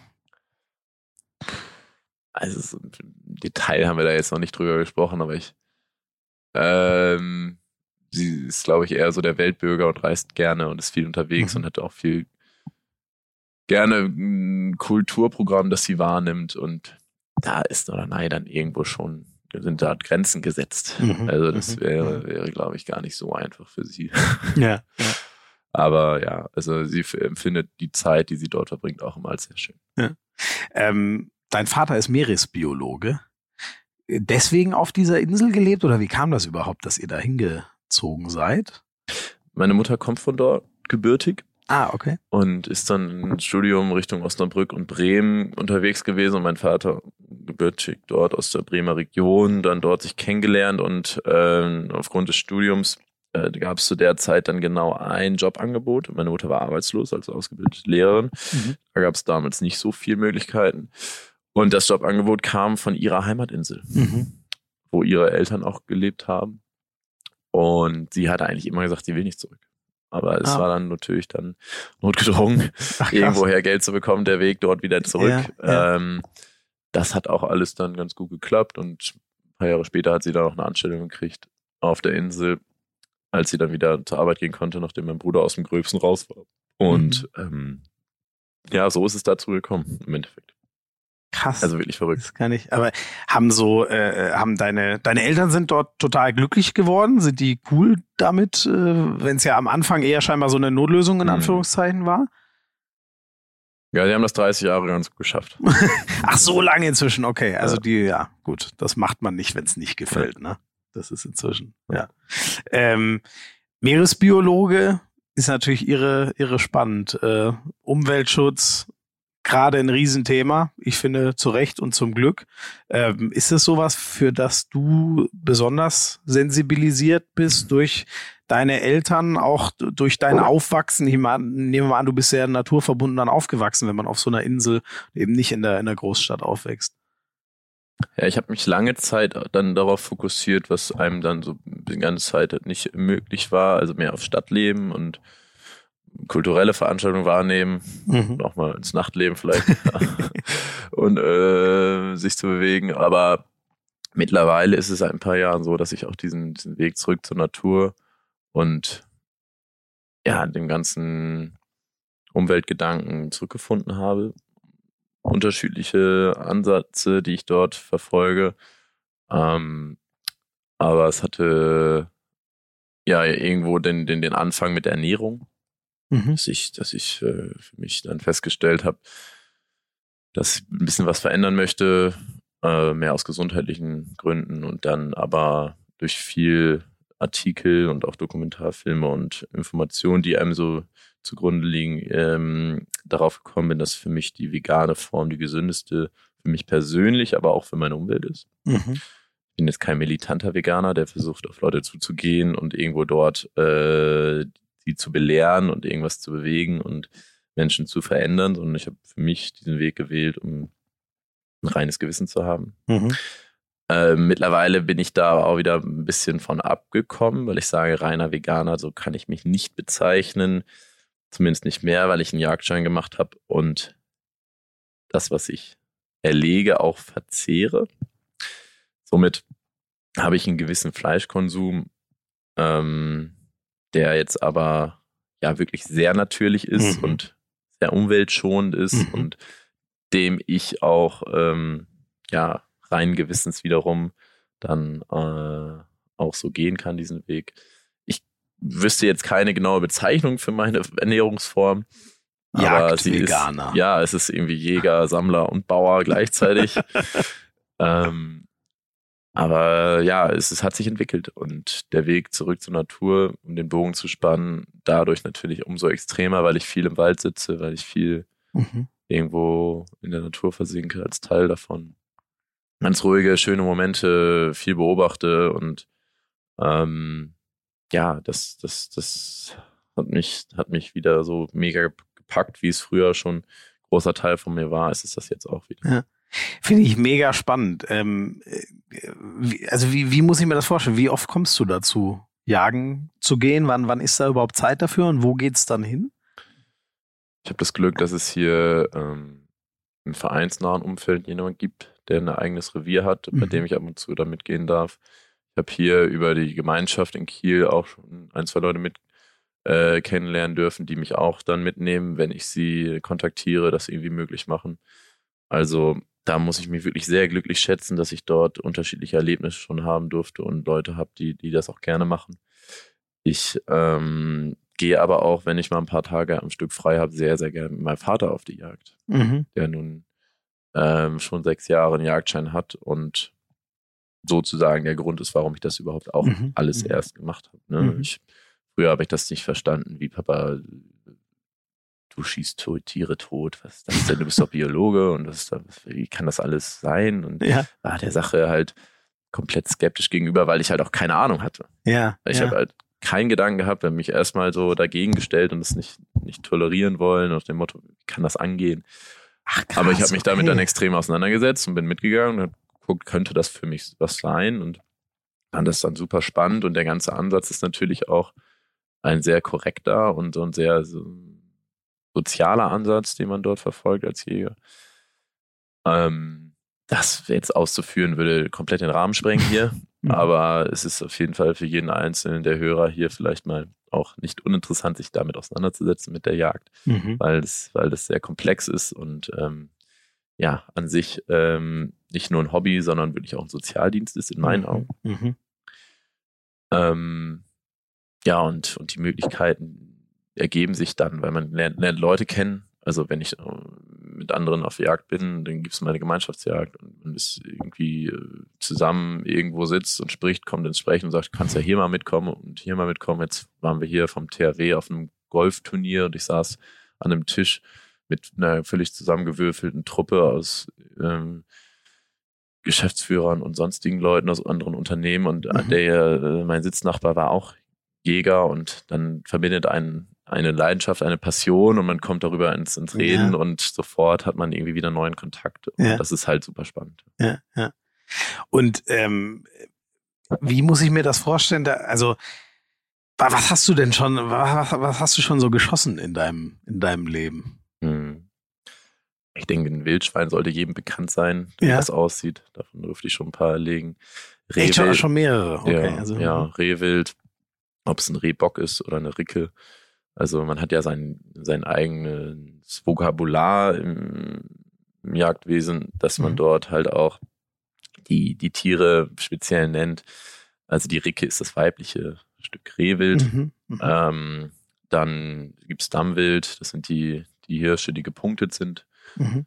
Dort durfte ich auch schon äh, männlich wie weiblich, als ich die Chance ergraben, erlegen. Ich habe ja, mehrere unterschiedliche Wildtiere erlegen dürfen, sagen wir es einfach mal so. Die jede einzelne äh, Erinnerung habe ich in mir. Ich habe jeden Vorgang, ähm, jedes Erlebnis abgespeichert. Ich habe äh, von jedem Stück auch hm, was konsumiert. Also natürlich, ne, es wird immer verwertet, ob mhm. es jetzt verkauft wird im Nachhinein oder bei mir in der Kühltruhe landet.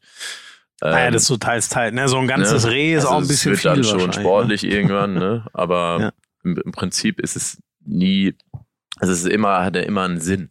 Ja. ja es, ist, es ist nie irgendwie so wie manche dann mit Vorurteilen damit umgehen, irgendwie an dem Spaß geschuldet, sondern es geht immer darum, eine gewisse Population zu halten, um unsere Kulturlandschaft halt auch weiter so zu bestehen zu lassen, wie sie da ist. Mhm, das meintest du, glaube ich, mit dem Dienst an der Gemeinschaft so ein bisschen, ne? Ja. Den, so ein bisschen den, den Einklang halten. Und wie ist das, wenn man das, wenn man, erinnerst du dich noch ans erste Mal, wenn man ab drückt und weiß, ähm, das klingt jetzt ein bisschen äh, hochtrabend, aber man beendet das Leben eines Lebewesens. Macht man sich da Gedanken drüber? Das ist auf jeden Fall so. Also hm. ich bestimmt erstmal den Schluss zu fassen lange gebraucht, das zu machen. Also Jagdschein und dann steht man das erste Mal da und, und ich hatte dann mein, mein Mentor aus, aus, der, aus der Ausbildung dabei, der, der das Tier mit mir angesprochen hat und gesagt hat, okay, jetzt, das kannst du jetzt erlegen und neben mir stand und gesagt hat, jetzt schieß, schieß, schieß nach dem Motto. Mhm.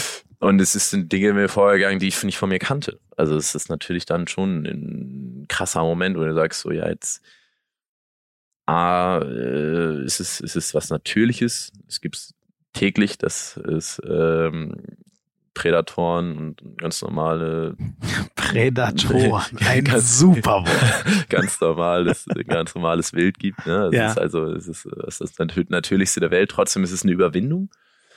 Ähm, wenn man das dann geschafft hat, ist es auch wieder ein ganz anderes Gefühl, weil es gibt so ein, ein Jagdfieber, also so ein Instinkt, der ganz tief in uns verwurzelt ist, der dann hochkommt. Und ich habe im ganzen Körper gezittert und war mhm. total glückserfüllt, irgendwie mega spannende Situation.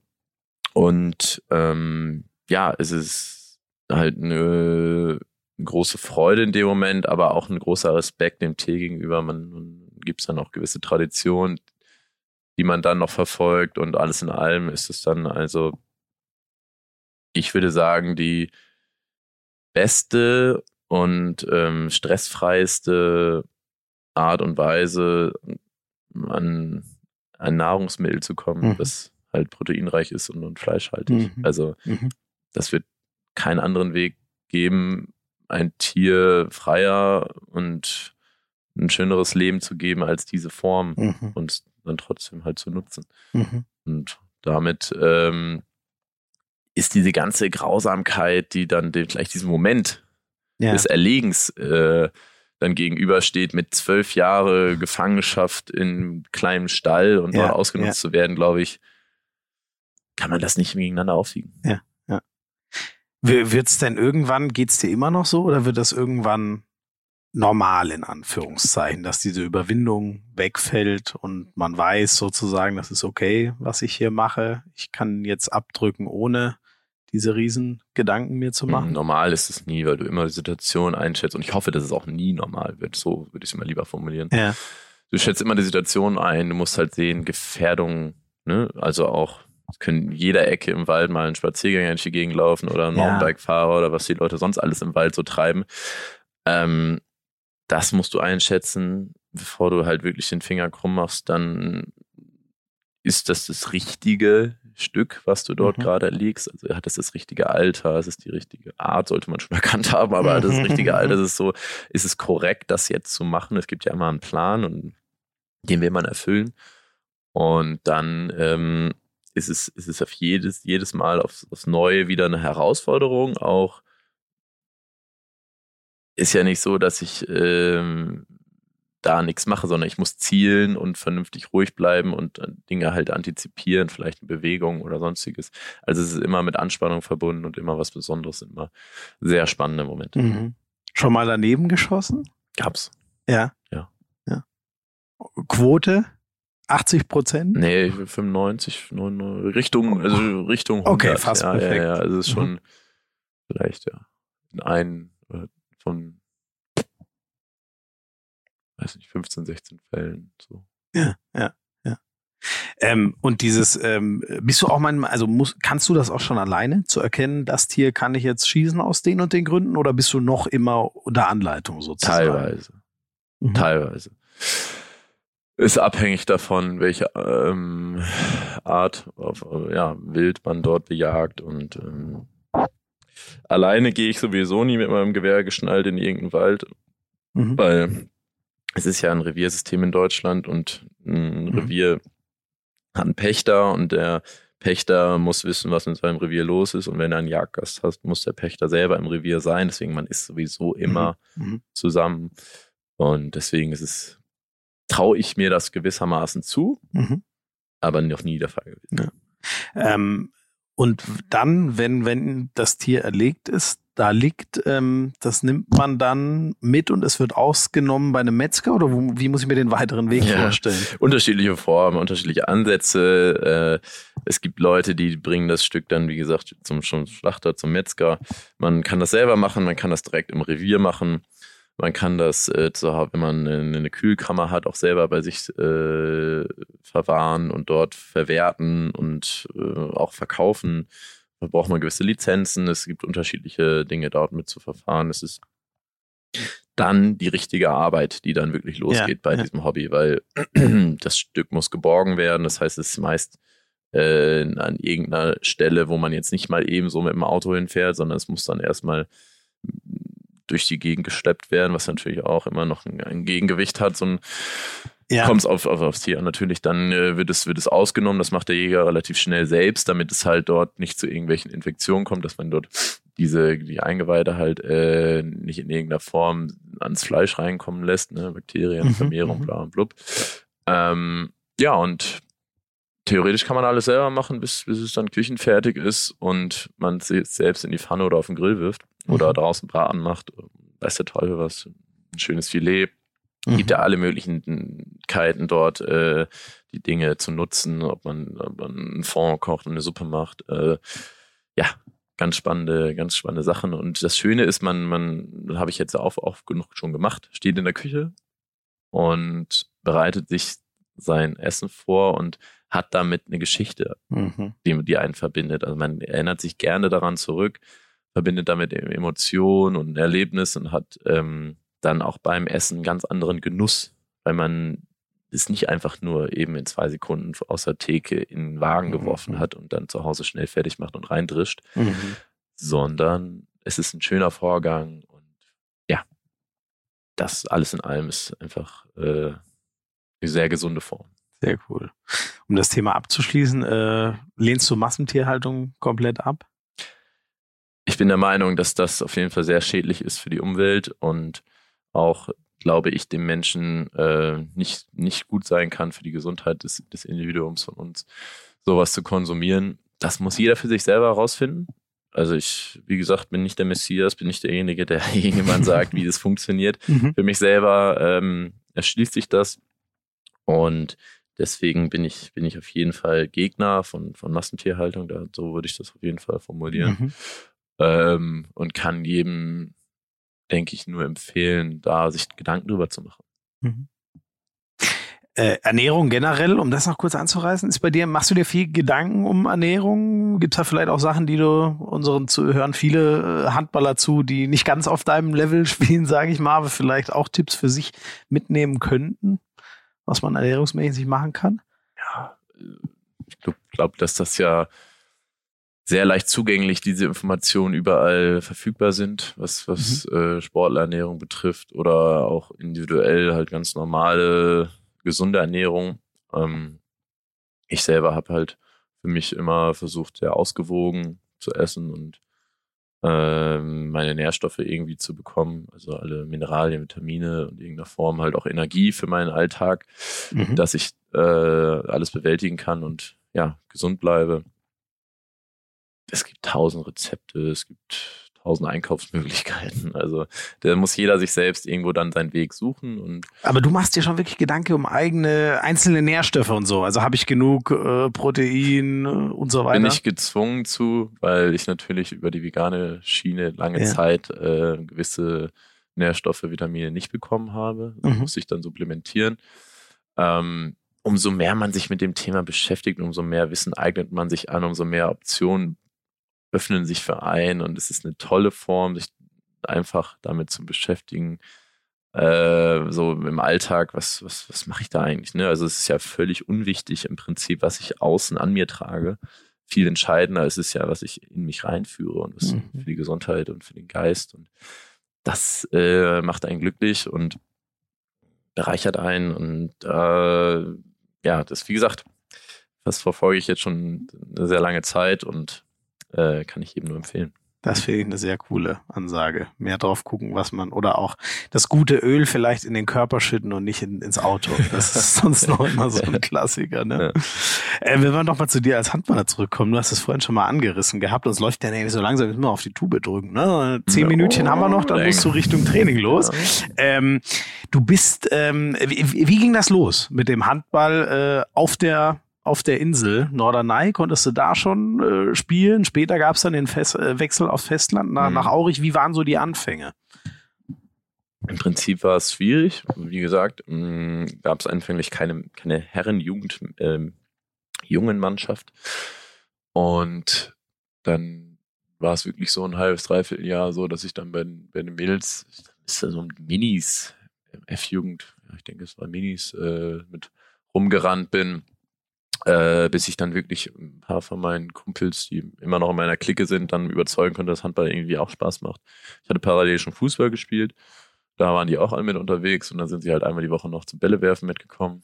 Und dann hat sich das so fortgesetzt, dass er im älteren Jahrgang, also zwei, drei Jahre älter als ich, Jungs sich zusammengefunden haben und Handball mhm. spielen wollten. Mhm.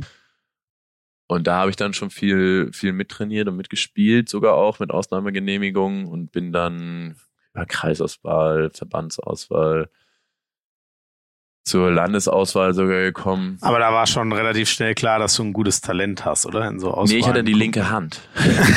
Ach so. Davon gab es nicht so viele. Ja, stimmt. Da ist man leicht bevorteilt. Da hatte ich ja? auf jeden Fall einen Riesenvorteil schon immer. Ja. Ähm, klar, und wurde dann dadurch dann auch äh, da durch diese Auswahlmannschaften auch weiter gefördert. Ne? Man kommt natürlich mit ganz anderen Spielern dann zusammen schon in der Altersklasse, wo man dann auf anderes Niveau trainiert und, und, und sich gegenseitig halt äh, besser macht. Und dann kam halt ähm, der Wechsel äh, aus Festland zum ostfriesischen Handballverein Aurich. Mhm. Das war ganz toll, weil sich damals dann in der, in der Auswahl jemand ähm, aus der Nähe zwischen Aurich und, sage ich mal, dem, dem Hafen, auf, bei dem man auf die Insel übersetzt, in, in, in einem Ort jemand gab, der mich dann aufgenommen hat. Also die Familie hat mich aufgenommen, als vierten Sohn behandelt und äh, der mittlere Sohn war dann in meinem Alter und hat zusammen dann diesen Weg mit mir nach Aurich oder gemacht und Ach, auch krass. durch diese ganzen Verbands- und äh, ja, Auswahlmannschaften. Das war, das war eine ganz tolle Zeit, da zwei Jahre lang. Und dann habe ich halt Ah, heißt aber, du hast auch dort gelebt. Doch, äh, am Wochenende. Bei der, Wochenende. Ah ja, mhm. Jedes am Wochenende. bei der anderen Familie. ja. Mhm. Genau, an jedem Wochenende war ich dort, unter der Woche zu Hause. Bin ja noch zur Schule gegangen. Und ähm, Mhm. da Ja, logisch, äh, ja. Mhm. genau ging das dann alles so seinen Weg. Mit 16 habe ich dann entschieden, okay, ich komme hier irgendwie nicht so wirklich weiter. Es stagniert so ein bisschen in der Landesauswahl Niedersachsen war man auch nicht mehr so zufrieden mit meinem Fortschritt und hat dann auch gesagt, so jetzt Mhm. wenn das jetzt hier nicht so weitergeht, haben wir schon noch ein paar Jungs, die eher so für uns geeignet sind. Und da oh, so hart wird einem das gesagt. würde, wurde ich dann Junge, da ja. auch aussortiert und das hat mich dann schon sehr gewurmt, dass ich dann zu Hause gesagt habe, okay, ich möchte was verändern. Mhm. Ich möchte irgendwie mehr Training, mehr Möglichkeiten und ja, irrer Weg, weil dann mein Vater meinem jetzigen Berater und ehemaligen Spieler von THW Kiel, Martin Schmidt, eine E-Mail geschickt hat und meinte so, Martin, irgendwie müssen wir mal gucken, dass wir mit meinem Sohn anfangen, Mhm. aber der möchte irgendwie mehr trainieren und Mhm. gibt's auch so Handballinternate und so ein Kram Mhm. Mhm. der hat das dann hier zum aktuellen A-Jugendtrainer, äh, damaligen Jugendnationaltrainer Pidi Pedersen Mhm. weitergesandt. Mhm. Pidi hat das dann an die deutschen Handballinternate weitergeschickt. Also es ist schon eine witzige E-Mail-Kette entstanden. dann wurde ich daraufhin von zwei Internaten eingeladen zum Probetraining und hatte die Möglichkeit, nach diesen absolvierten Trainings entweder nach Magdeburg oder nach Gummersbach zu gehen, habe mich dann für Gummersbach entschieden und Ah, Das sind mal zwei Auswahlmöglichkeiten. ne? war äh, auch beide Male mega überrascht, dass ich überhaupt dort aufgenommen Ja. werden würde. Und das war, das war cool und habe mich dann, wie gesagt, entschieden, war, denke ich, der richtige Weg. So alles in allem hat es jetzt zumindest nicht geschadet, dass ich das damals gemacht habe. Ja, der Weg ist ja ganz gut weitergegangen. Ja, und so würde ich mal die frühe Jugend beschreiben. Das war, das war so grob umschlagen der Weg. Ähm, viel Glück, das darf man nie verkennen. Ich hatte jetzt nicht nie so ein mega konkretes Ziel vor Augen, dass ich mal beim THW Kiel spielen möchte, aber ich hatte Mhm. immer den Gedanken, ich möchte besser werden, ich möchte mich mit besseren Spielern messen und habe Spaß an dem, was ich mache. Aber ich war auch dann häufig zur richtigen Zeit am richtigen Ort. Mhm. Das darf man nie vergessen. Aber spannend, wie kam das, dass äh, die da im Norden, hast du ja eben gesagt, so gesagt haben, hm, mit Ole so richtig geht das nicht in die Richtung, wie wir es uns überlegt haben. Vielleicht müssen wir auf ein anderes Pferd setzen. Aber in Gummersbach und Magdeburg, das sind ja zwei riesen Standorte, die haben gesagt, doch, mit dem Jungen, oder hat da jemand ein gutes Wort eingelegt? Oder wie hat das funktioniert, dass du dort dann. Berechtigte Frage. Also ich glaube einfach, das war so, dass man das Potenzial zwar gesehen hat und gesagt, okay, das ist eine Art Rotdiamant, der Mhm, Junge, denn dem mhm. können wir wieder ein bisschen rumfeilen, dann wird da schon was noch was irgendwie mit, Ja. wo wir was mit anfangen können. Und die Jungs in der Landesauswahl hatten natürlich begrenzte Zeit. Also wir haben ja immer nur ein Wochenende da verbracht. Ja. Und da musste man halt dann auch schon funktionieren. Also es ging dann Ja. um Ländervergleich, äh, es ging so, gibt so Turniere und man möchte natürlich bestmöglich abschneiden und nimmt natürlich auch die Spieler, die am besten entwickelt sind. Das ist einfach Fakt. Man hat ja nicht die Zeit, dann irgendwie über zwei, drei Jahre noch irgendwie eine Mannschaft zu entwickeln, sondern es geht dann darum, wirklich eine Auswahl aus guten Spielern äh, hinzustellen. Und deswegen dieser, dieser Unterschied, ne? Also ich war körperlich halt zum Glück damals immer schon sehr weit äh, und ich denke, das hat den, den, den, den, den Trainern oder Verantwortlichen in den Internaten gefallen, dass man vielleicht gesehen hat, da ist Potenzial und die linke Hand am Ende des Tages Ist echt so. ist einfach immer komm. Gold wert. Aber glaubst du, Fakt. als Rechtshänder wäre es nicht so weit gekommen, oder? da lege ich all, all, jegliches Geld, was ich zur Verfügung habe, lege ich dafür auf die Wette, dass ich niemals hier Ach komm. Du bist aber sehr kritisch mit dir, mein lieber Mann. Also vielleicht wärst du dann jetzt nicht beim THW Kiel, aber du würdest doch trotzdem Bundesliga spielen. Es geht, darum, so es geht darum, den, über den Weg, wenn man den halt so nachvollzieht, dass man sagt, okay, es hätte vielleicht viel früher schon dann irgendwann, ob es jetzt nach der Kreisauswahl noch weitergegangen wäre und dann die Motivation noch so groß gewesen wäre, und man Mhm. so viel Spaß gehabt hätte. Wer Mhm. weiß das alles, ja? Ob da nicht vielleicht andere Sachen cooler geworden wären. Weiß Ja. der Teufel nicht. Ich bin sehr froh darum, dass mein Papa mir früher die rechte Hand auf den Rücken geschnallt hat, weil ich mache eigentlich alles mit rechts, außer Handball. Also ich spiele Tennis oder ich Ach, du schreibe. bist gar und ich kein esse- natürlicher Linkshänder. äh, Nein. Das Einzige, was ich Ach, wirklich ich mache mit links, ist, ist, ist Handball spielen. Ach, krass. Und da äh, habe ich, ja, denke ich, sehr viel von profitiert. Also, alle Handballväter, die was hören, Ja.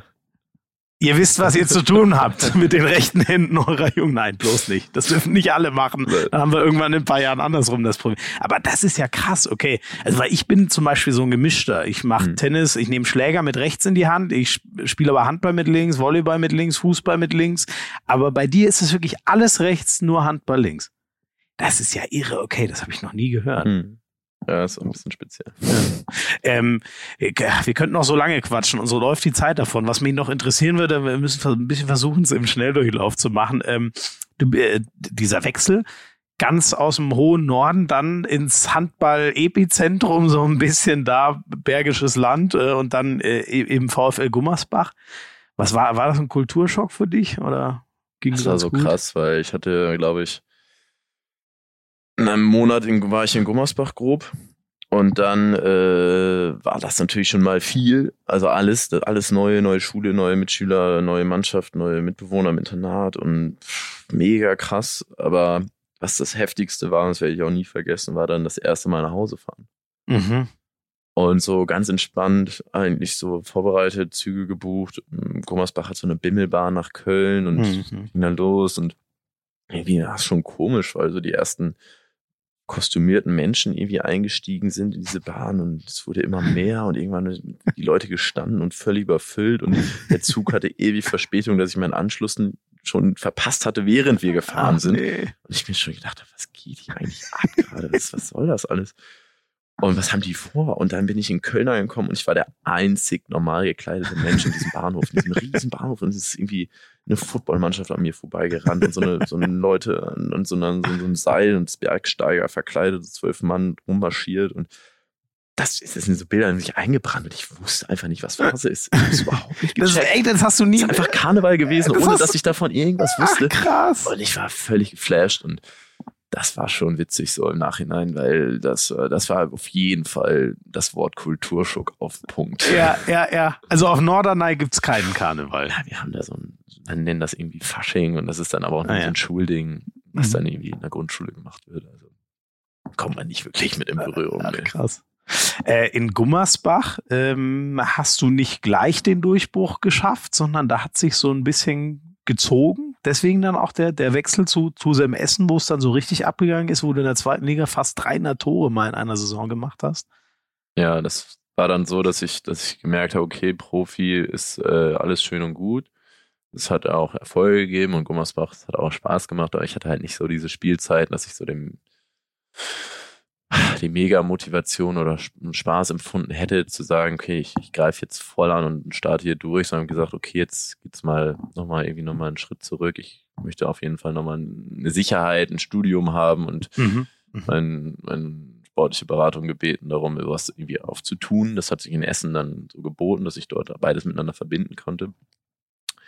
Und habe dann ähm, den Weg dahin gewählt. Äh, war natürlich ein Glücksfall, weil wir sind dann mit einer super jungen Mannschaft, einem engagierten Trainer, sofort aufgestiegen, was gar nicht geplant war. Mhm. Und äh, sehr erfolgreiches, sehr lustiges, sehr schönes Jahr, wo ich dann auch so den letzten Kick nochmal gekriegt habe, wo Mhm. ich gesagt okay, jetzt will ich es auch wirklich Mhm, wissen. mhm. Jetzt äh, habe ich gemerkt, okay, ich kann das wirklich hier alles und Hast den Silberstreif am Horizont ja, gesehen? das war dann so, okay, jetzt äh, wirfst du knapp 300 Tore in einer Saison, das, das, ja, zeigt ja einem, dass man wirklich ein bisschen Handball spielen kann und da vielleicht nochmal irgendwo angreifen könnte und das habe ich dann auch gemacht. Genau, und dann äh, den Weg zum THW haben wir ja dann schon ähm, besprochen. Genau, jetzt ist es schon Viertel vor. Wir machen, Wird eng. noch, wir machen noch ganz kurz die dritte Rubrik, wirklich ganz es wird auch schnell. teuer, wir haben echt einen harten Strafen Oh ja, wir, wir sind sofort fertig. Wir machen den letzten Break und dann noch ganz kurz, weil wir haben ein neues Format. Und zwar die Kabinenbeats. Das müssen wir noch ganz kurz machen. Hand aufs Herz lassen wir dann diesmal weg, die Entweder-Oder-Fragen. Aber ähm, wir würden gerne, weil wir auch bei Spotify und so am Start sind, äh, da so ein bisschen eine Handball-Playlist etablieren. Kannst du mal erzählen, wa- wa- was muss da rein? Was, was muss vor dem Spiel oder nach dem Spiel? Was gehört auf eine Handball-Playlist für dich? Boah, das kommt richtig, richtig überraschend jetzt gerade. Also äh, vor dem Spiel, denke ich, sollte sowas ähm, Motivierendes wie meinetwegen gerne auch noch Rammstein. Äh, Hast du ein konkretes Lied von Rammstein? Ja, also Feuer, los, ähm, boah, es gibt so viel. Du hast? Du hast. Es gibt, also, keine Ahnung, ich könnte jetzt wahrscheinlich 10, 20 nennen. Nehmen wir mal die drei für den Kopf, ja? Dann äh, gibt es sicherlich äh, auch noch so Klassiker, mh, hm, wo man sagt, die, die, die sind so Evergreens und, und ja, pushen einen in gewisser Form so ein bisschen, ne? Ähm, aber auch so, so ein bisschen noch so rockigere Sachen. Ja, für nach dem Spiel würde ich eher sagen, soll es ein erfolgreiches Spiel sein, darf auch ruhig mal ein Malle-Hit kommen. Ja, sag mal einen. Zensiert oder unzensiert? Wie du möchtest. Es gibt einen mit Kartoffelsalat, der ist nicht schlecht, da muss man was eingeben, da kommt da auch noch ein anderes Wort drin vor. Oh Gott, da muss, ah, da bin ich leider. Echt nicht? Ah, muss ich mal bei Tobi Reichmann in die Lehre ja, gehen, der sowas. ist ja, Experte. Dann halt, äh, okay. alles nur einmal im Jahr, sowas ist natürlich auch immer ein Den Klassiker. ich auch, ja, ja. Äh, aber GmbH ist auch ein toller Song, was natürlich dann nach dem Spiel auch immer schön und wichtig ist, dann vielleicht nochmal ein Kaltgetränk zu sich zu nehmen. Mhm.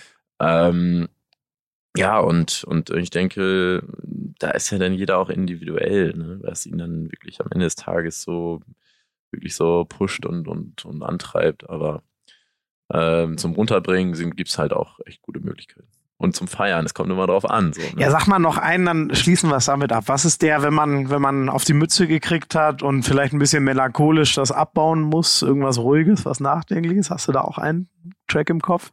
Ja, ich denke so, steh auf, wenn du am Boden bist. Toten Hosen. Toten Hosen kennt mhm. jeder, ne? Das mhm. sind schon irgendwie nochmal so ein bisschen. Aber es, glaube ich, hilft mehr, sich mit meinen, seinen Kameraden zu unterhalten und vielleicht über andere Dinge als über einen Handball. Wunderbar.